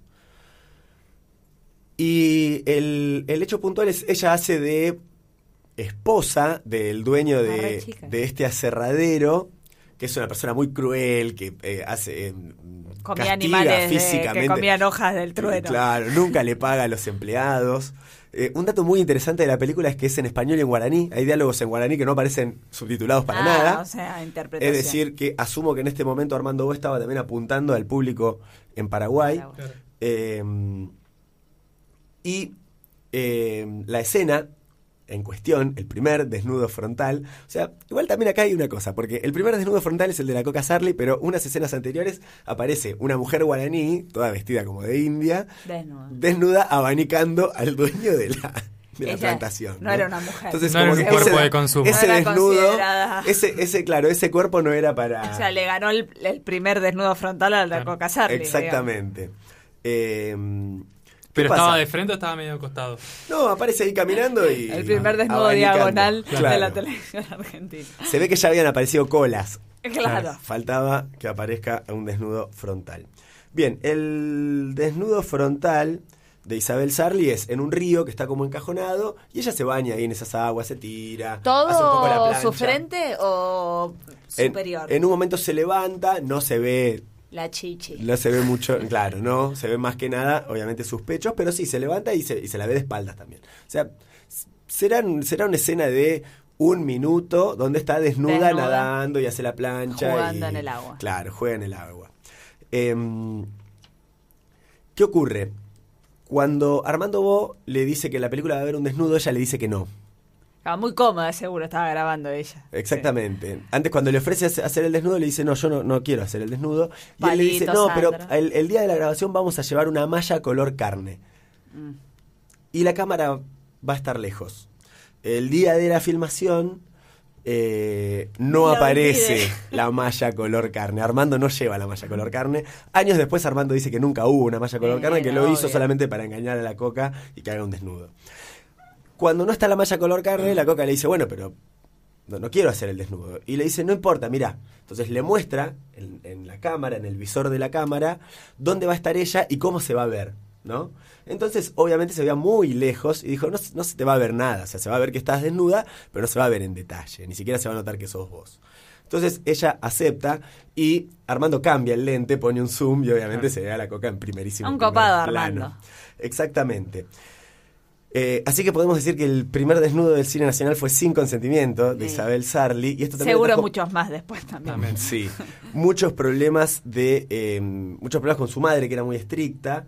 Eh, dicen que después del estreno de la película, o, o no sé si también en el set de filmación, no recuerdo bien en qué momento, la madre de Isabel le dice a Armando Bo que se la va a llevar y le dice no, de ninguna manera, porque ella firmó un contrato, así que ahora es mía, se queda acá, terminando de filmar todas las películas que yo quiera.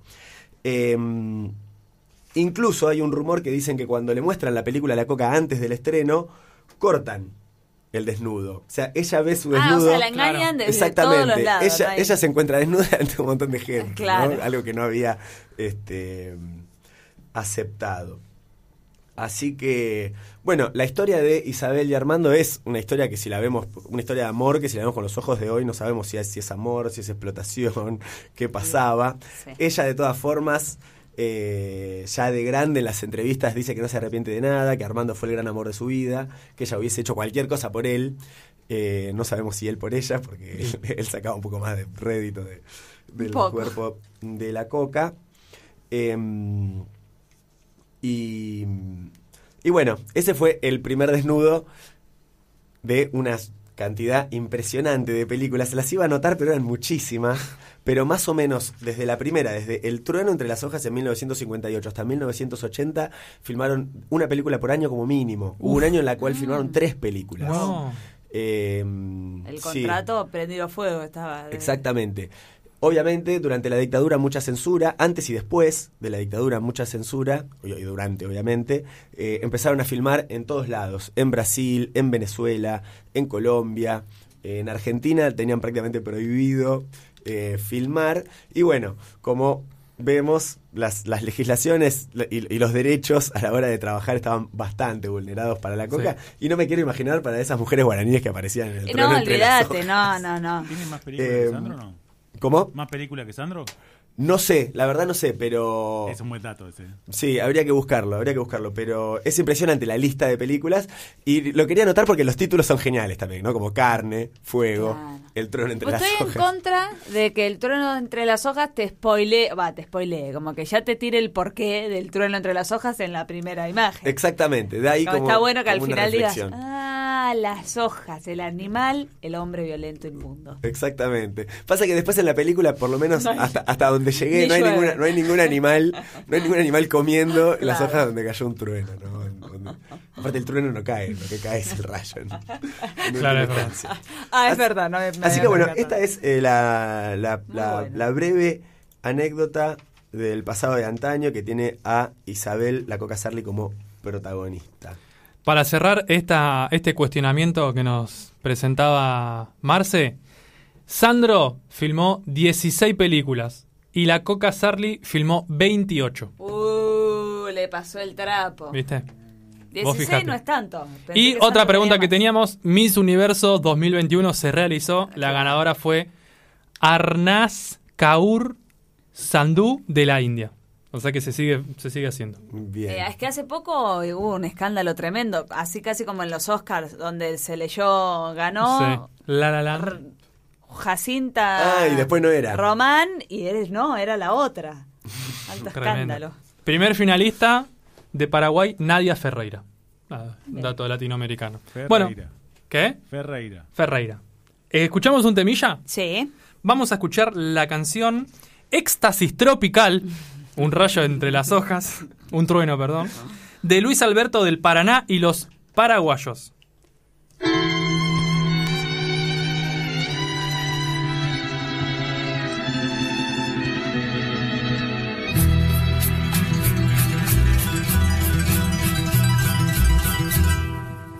Éxtasis tropical. Fue para mí la noche azul que yo viví muy junto a ti. En una playa escuché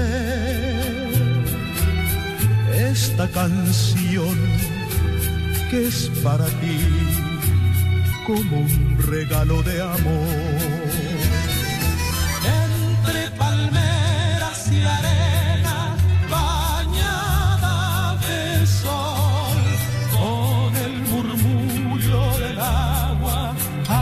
Yo te amé.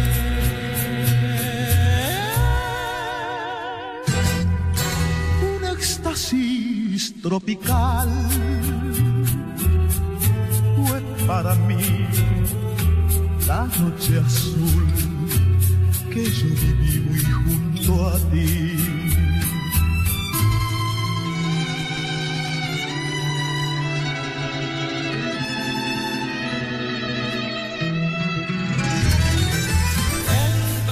Escuchábamos Éxtasis Tropical de Luis Alberto del Paraná y los paraguayos. Y ahora me estoy dando cuenta que me voy a autopresentar mi propia columna. ¿No pasa nada o quieren presentarle a alguno de ustedes? Eh, ¿Querés que te presentemos al unísono? Dale, a la una. Vamos Ay, no, digan, ¿qué, qué? ¿Directo el nombre? digan, vamos a escuchar Sh- Show Me What You Got.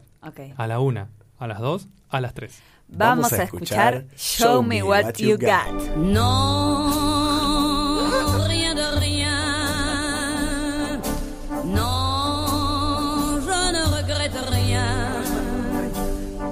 Ni le bien.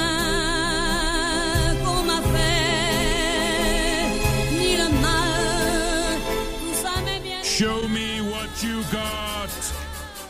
Bueno, estoy muy contento de Lo mi nueva... esperaba igual, ¿eh? Al, al- no podía ¿No no tener- esperabas? Sí, lo esperaba. Ah, Show sí. Got. Ah, obvio, el tema. No puede estar. Quiero entiendan que nosotros es la- el primer programa de esta nueva temporada, entonces estamos escuchando todas las cortinas Claro. eh, Y por todas las que primera faltan. vez. Claro, sí. Entonces nos emocionamos, parecemos niños, ¿Saben de niñas dónde viene esta canción? Todas las películas que pongo yo son de una serie o de una película. esta Ah, es de una película. que este- la Yo estaba muy- muy- La Rose. La No. la ah. Eh, Inception. Sí. El origen de Christopher Nolan sale de ahí. Por lo menos yo conozco esta canción de ahí. Eh, Christopher Nolan. puede ser que se haya usado en alguna otra serie o película. Bueno, en esta ocasión, como vamos, est- estamos dentro del tema 8M y de la lucha de las mujeres por sus derechos y de las disidencias, voy a hablar o intentar hablar en lo que el tiempo me dé sobre dos historias. Una es una miniserie y otra es una película. Eh, ambas contienen elementos o historias o partes del guion de lo que se cuenta que nos pueden ayudar a pensar críticamente la lucha de los derechos eh, de las mujeres y nuestras prácticas también como varones, sobre todo si eh, estamos dentro de alguna eh, alguna posición de poder. A eso iba.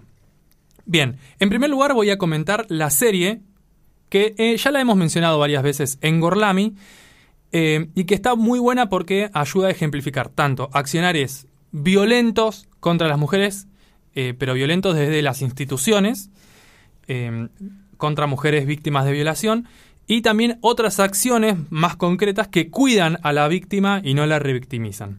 La serie en cuestión es Unbelievable, Unbelievable o Unbelievable. Unbelievable, o mejor llamada Inconcebible. Inconcebible, exactamente. O mejor pronunciada al menos.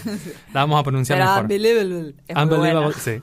Eh, esta es una serie que se estrenó en el Netflix en 2019 y fue creada por Susana Grant, Ashelet Waldman y Michael Chabón.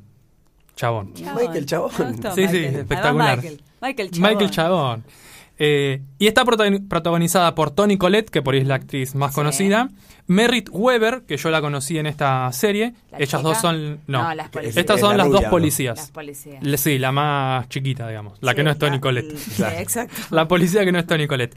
Eh, son las dos policías que llevan adelante la investigación del caso, de estas agresiones sexuales. Y Caitlin Denver, que ella sí es eh, Mary Adler, visto- una de las víctimas. He ¿Cómo? visto algunas pelis. He hecho comedias. Esta chica- chica, sí. Bien. La miniserie está basada en un libro que se llama Una increíble historia de violación. En, en inglés, que es An Unbelievable eh, Story of a Rape. No. Ah, Story. history, sí. Porque es- Story. no, claro. Está bien.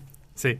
Bueno, no lo tenía escrito Of a acá, sí. rape. Sí. Claro. Eh, que a su vez está escrita sobre una investigación periodística de un caso real. O sea, todo lo que se ve en la serie es un caso real, obviamente ficcionado, pero eh, está todo basado en la realidad. Sobre todo los accionares institucionales de la policía, Que es una locura. que es una locura, exactamente. O sea que cuando estamos viendo esto y estamos analizando esto, no que- estamos analizando una serie, sino que estamos analizando Un un caso caso, real, claro. real. Que como obviamente puede pasar, le pasó, como puede, puede pasar, no, como obviamente le pasó a un montón de otras mujeres porque esto no es un caso aislado. Bien. Em, antes de comenzar, quiero aclarar que si bien yo nunca spoileo mucho las películas y las series, en este caso voy a mencionar dos de los, los dos primeros capítulos de ocho. No todo lo que se dice en esos Igual dos primeros capítulos, pero algunas como cosas. un este- esta nueva temporada de decir, bueno, por Cada tres pelis series te dejamos un spoiler. Bueno, puede y ser. al- avisamos, alerta spoiler al O puede haber un- público. una, y- una fecha de estreno tope, como decir, de- este año o- para acá no se spoilea porque no se Claro, no o si esto se estrenó hace más de 10, listo. Claro, ya no, podemos que spoiler. Michael Corleone no, no me digas que Claro, que- que- Bien. La historia comienza con Mary Adler, que es una joven de 18 años que tuvo una infancia compleja, pasó por orfanatos y que en el momento en el que se centra la serie tuvo una familia sustituta, pero vive sola y tiene un trabajo. ¿sí? Es una joven de 18 años independiente. Una noche, mientras está durmiendo, entra un hombre a su casa y la viola en su propia habitación. Luego el violador huye y ella decide realizar la denuncia. ¿Sí? Esto como breve de lo, del primer capítulo. ¿Cómo comienza? Sí. Sí. En el. Obviamente también por obvias razones, no se centra tanto en el momento de la violación. Sí se centra mucho en lo que sucede después a partir de que ella decide denunciar. En ese momento, la serie nos retrata todo el sistema eh, de, la denuncia, claro. No solamente policial, sino también el sistema de salud, que es, o sea, lo retrata de un modo que está muy burocratizado, ¿sí? que tratan como si fuera un trámite, y que es incapaz de, de recibir este tipo de casos cuidando a las mujeres, cuidando a las víctimas. Más bien todo lo contrario, las violenta y las revictimiza una vez más. En primer lugar, como para eh, detallar qué sucede en esta serie, a Mary, Mary Adler, la obligan a dar sus testimonios en repetidas ocasiones e incluso frente a su familia. Es como si a vos te violaron, te sientan con tu mamá, con dos policías, tu novio eh, y un montón de otros eh, policías por ahí haciendo, tomando pruebas y esas cosas, que cuentes preguntas. Lo que te pasó. Sí, que, eh, que cuentes lo que te pasó y haciéndole preguntas súper íntimas o que no podrías contestar, como por ejemplo, por dónde fue penetrada o no sé, distintas cosas así. Cuando le realizan el chequeo médico, el examen, la tratan como si fuera un muñeco, un pedazo de carne, y en ningún momento tiene un acompañamiento ni de una ni de un vínculo afectivo, digamos, ni de su madre sustituta o de otra persona, ni tampoco de un profesional de la salud mental. ¿sí? Está como ella sola y se ve como ella se sienta ahí, es como un muñequito y un, un médico eh, le está tomando las pruebas. Además, bueno, cabe destacar que los policías son todos hombres y el médico eh, también es hombre.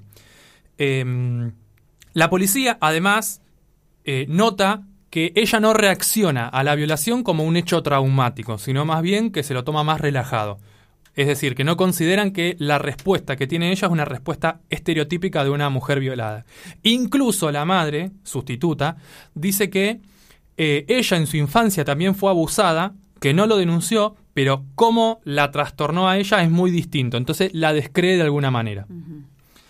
Em, por otro lado, eh, como cuenta varias veces esta historia, primero se la, la preguntan en la casa, después se la preguntan en la comisaría, ella se confunde, tiene algunos errores, eh, cosas de, de qué color era un buzo, si llamó primero a un amigo o a la policía, si se desató primero o usó el teléfono.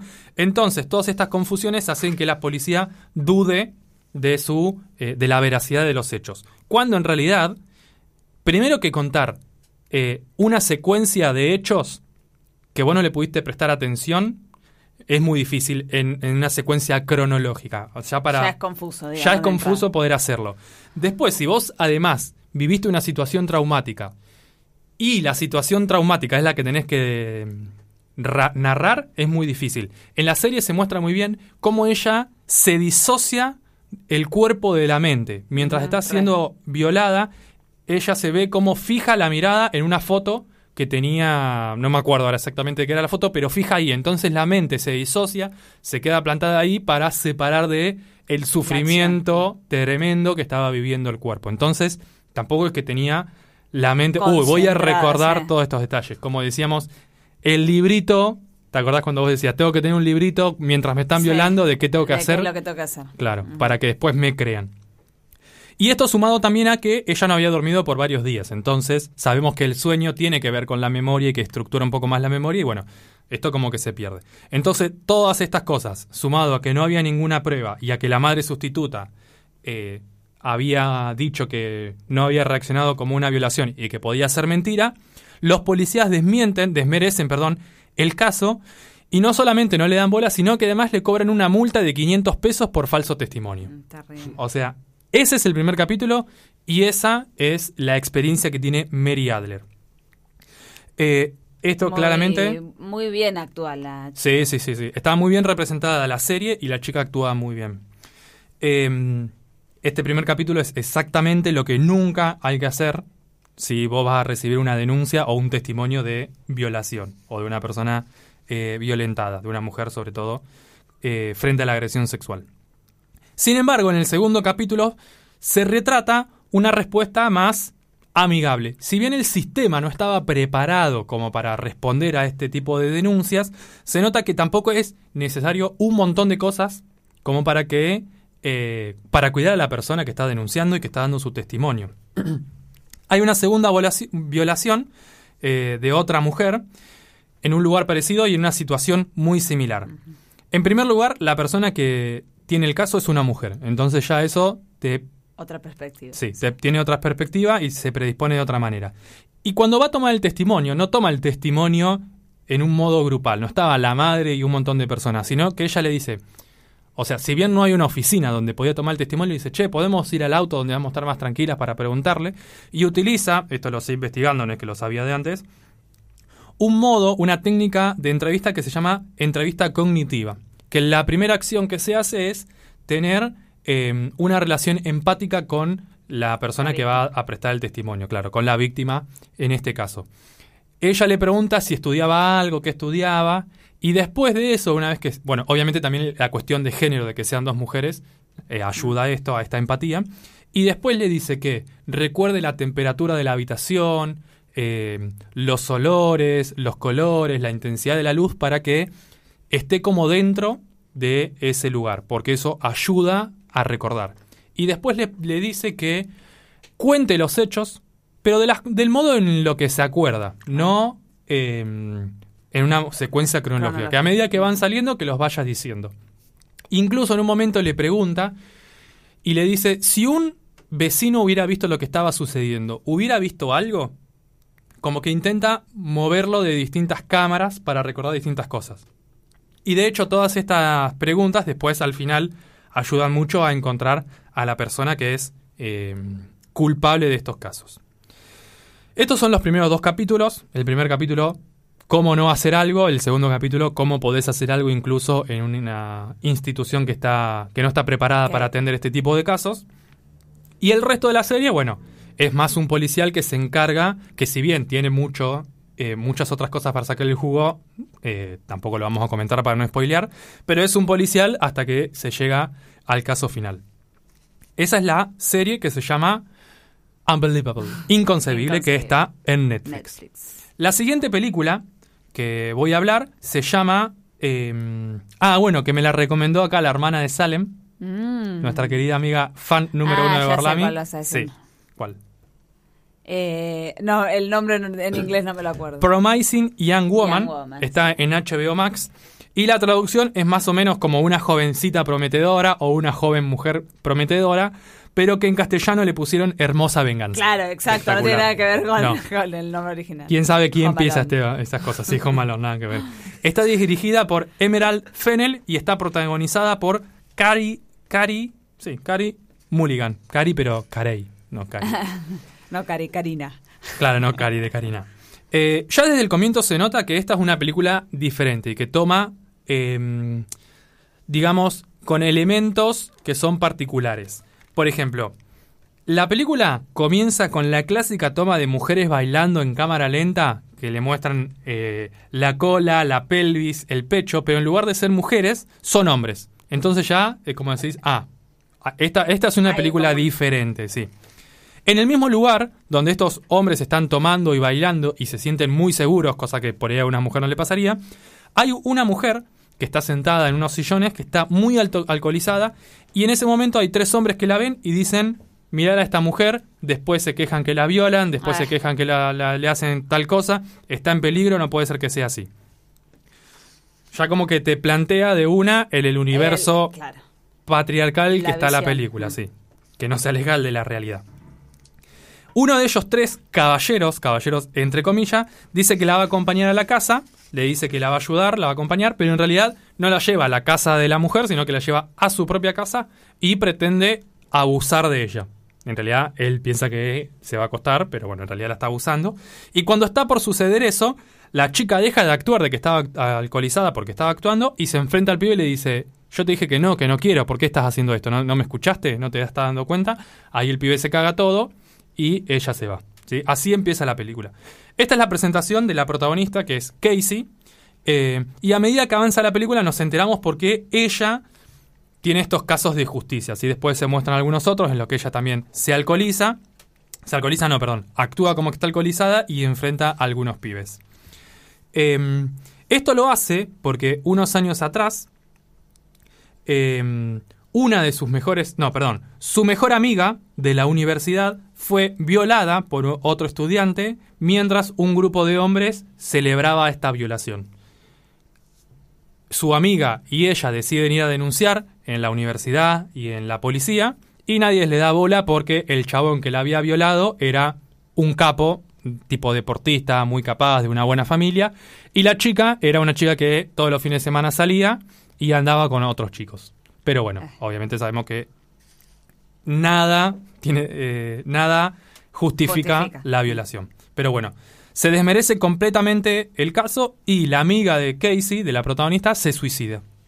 Entonces por, ella, eh, por eso ella busca eh, venganza por mano propia. A medida que avanza la película, Casey se enfrenta con diferentes personas que tuvieron algo que ver con el caso de, viola- de violación o el encubrimiento o la incredulidad a su amiga.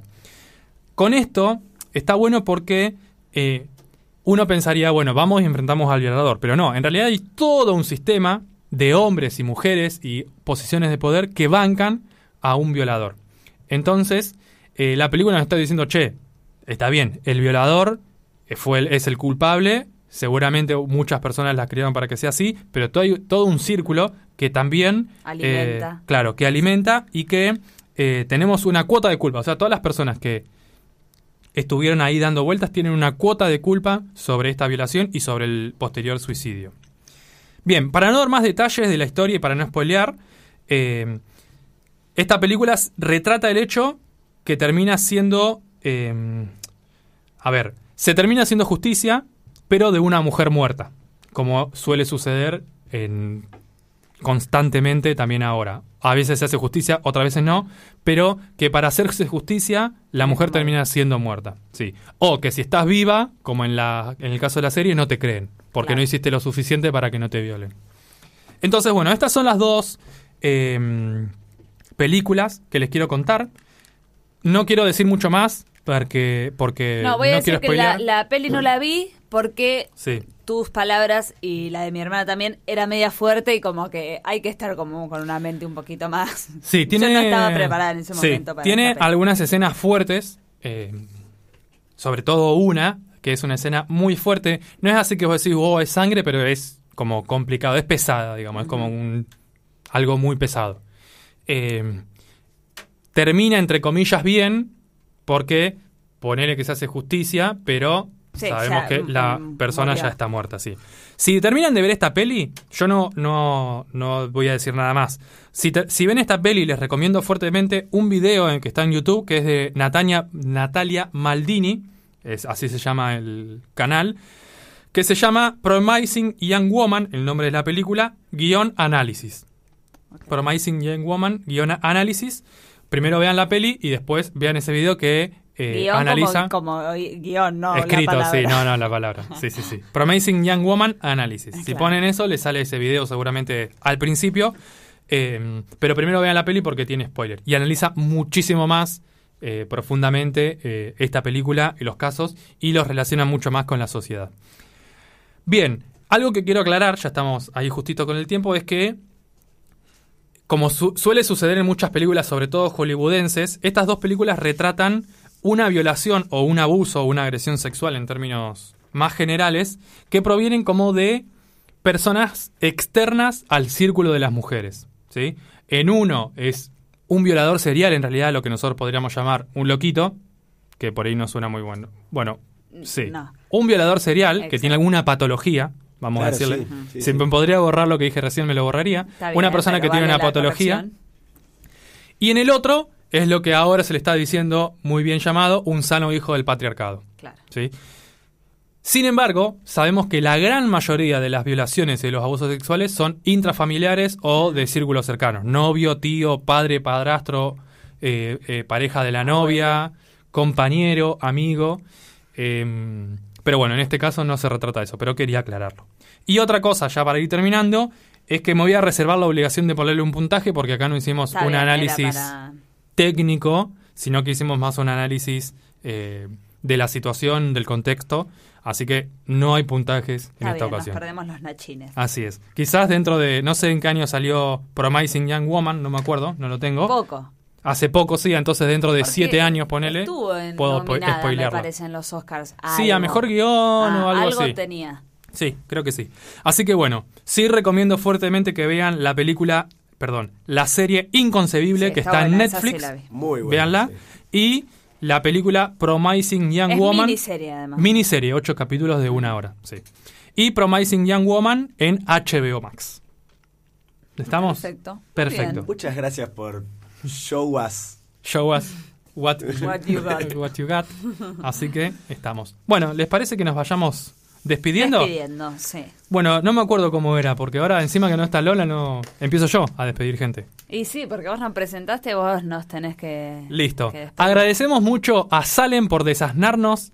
Desasnar es una Me palabra que utiliza palabra porque es como que uno deja de ser asno. Muy bien. Sí, desasnarnos sobre la historia del 8M y todos los movimientos de principio del siglo XX y fines del siglo XIX que nos llevaron a hoy conmemorar el El- 8M en el 8 de marzo. El día, de la- el día Internacional de Mujer, 8 de marzo. Así que despedimos a ella, a Salem.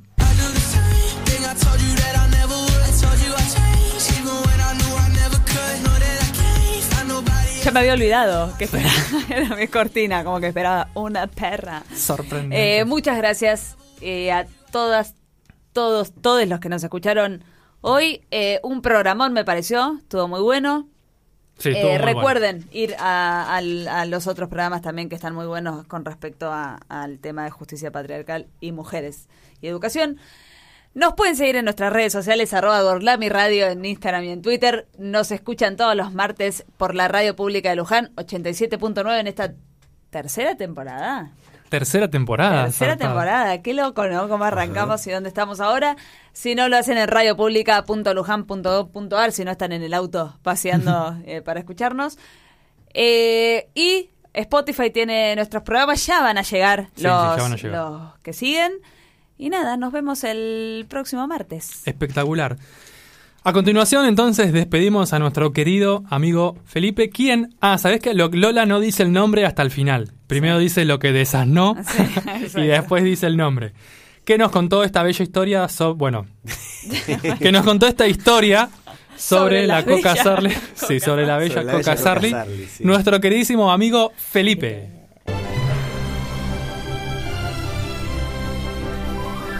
Bueno, y con esta música me voy volando a mi casa, ansioso por telefonear también. Telefonear a casa como... Ah, E.T. Phone Home. Nos costó, Y- la sí. Nacho y yo te quedamos. ¿Quién, quién usa el verbo telefonear? Bueno, eh, programón igual. bien. Ramón, Sí, la verdad sí. bueno. Y solitos, ¿eh? Ojo. Somos bancamos. pocos tres cuando somos cinco. ¿eh? Exactamente, somos pocos. exactamente. Se notó, pero, pero salió, salió. Así que Pero bueno, no se pierdan el martes que viene a las 18 que O las despedimos. Full ¿qué House. dicen? ¿Qué?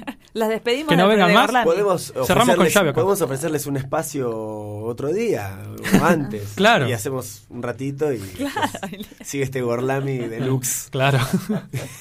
bueno, muchas gracias. Buenas noches. Bueno, muchas de nada. ¿Quién me, quién me despide a mí? Y ahora despedimos al cerebro, la columna vertebral, la médula espinal, el alma mater La de raíz. nuestro querido programa Gorlami. El trueno entre las hojas. El, nuestro trueno entre las hojas, Nacho.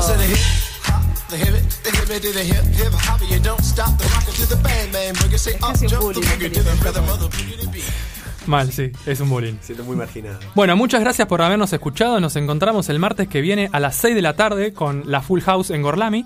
Y nos vamos, nos despedimos escuchando esta bonita canción de Rosalía que se llama Pienso en tu mira. Sale, sonriendo para la calle, porque todos pueden ver hoyuelito que te sale. Y el aire cuando pasa, por levantarte el cabello, y el oro que te viste, por amarrarse a tu cuello, y el cielo de la luz.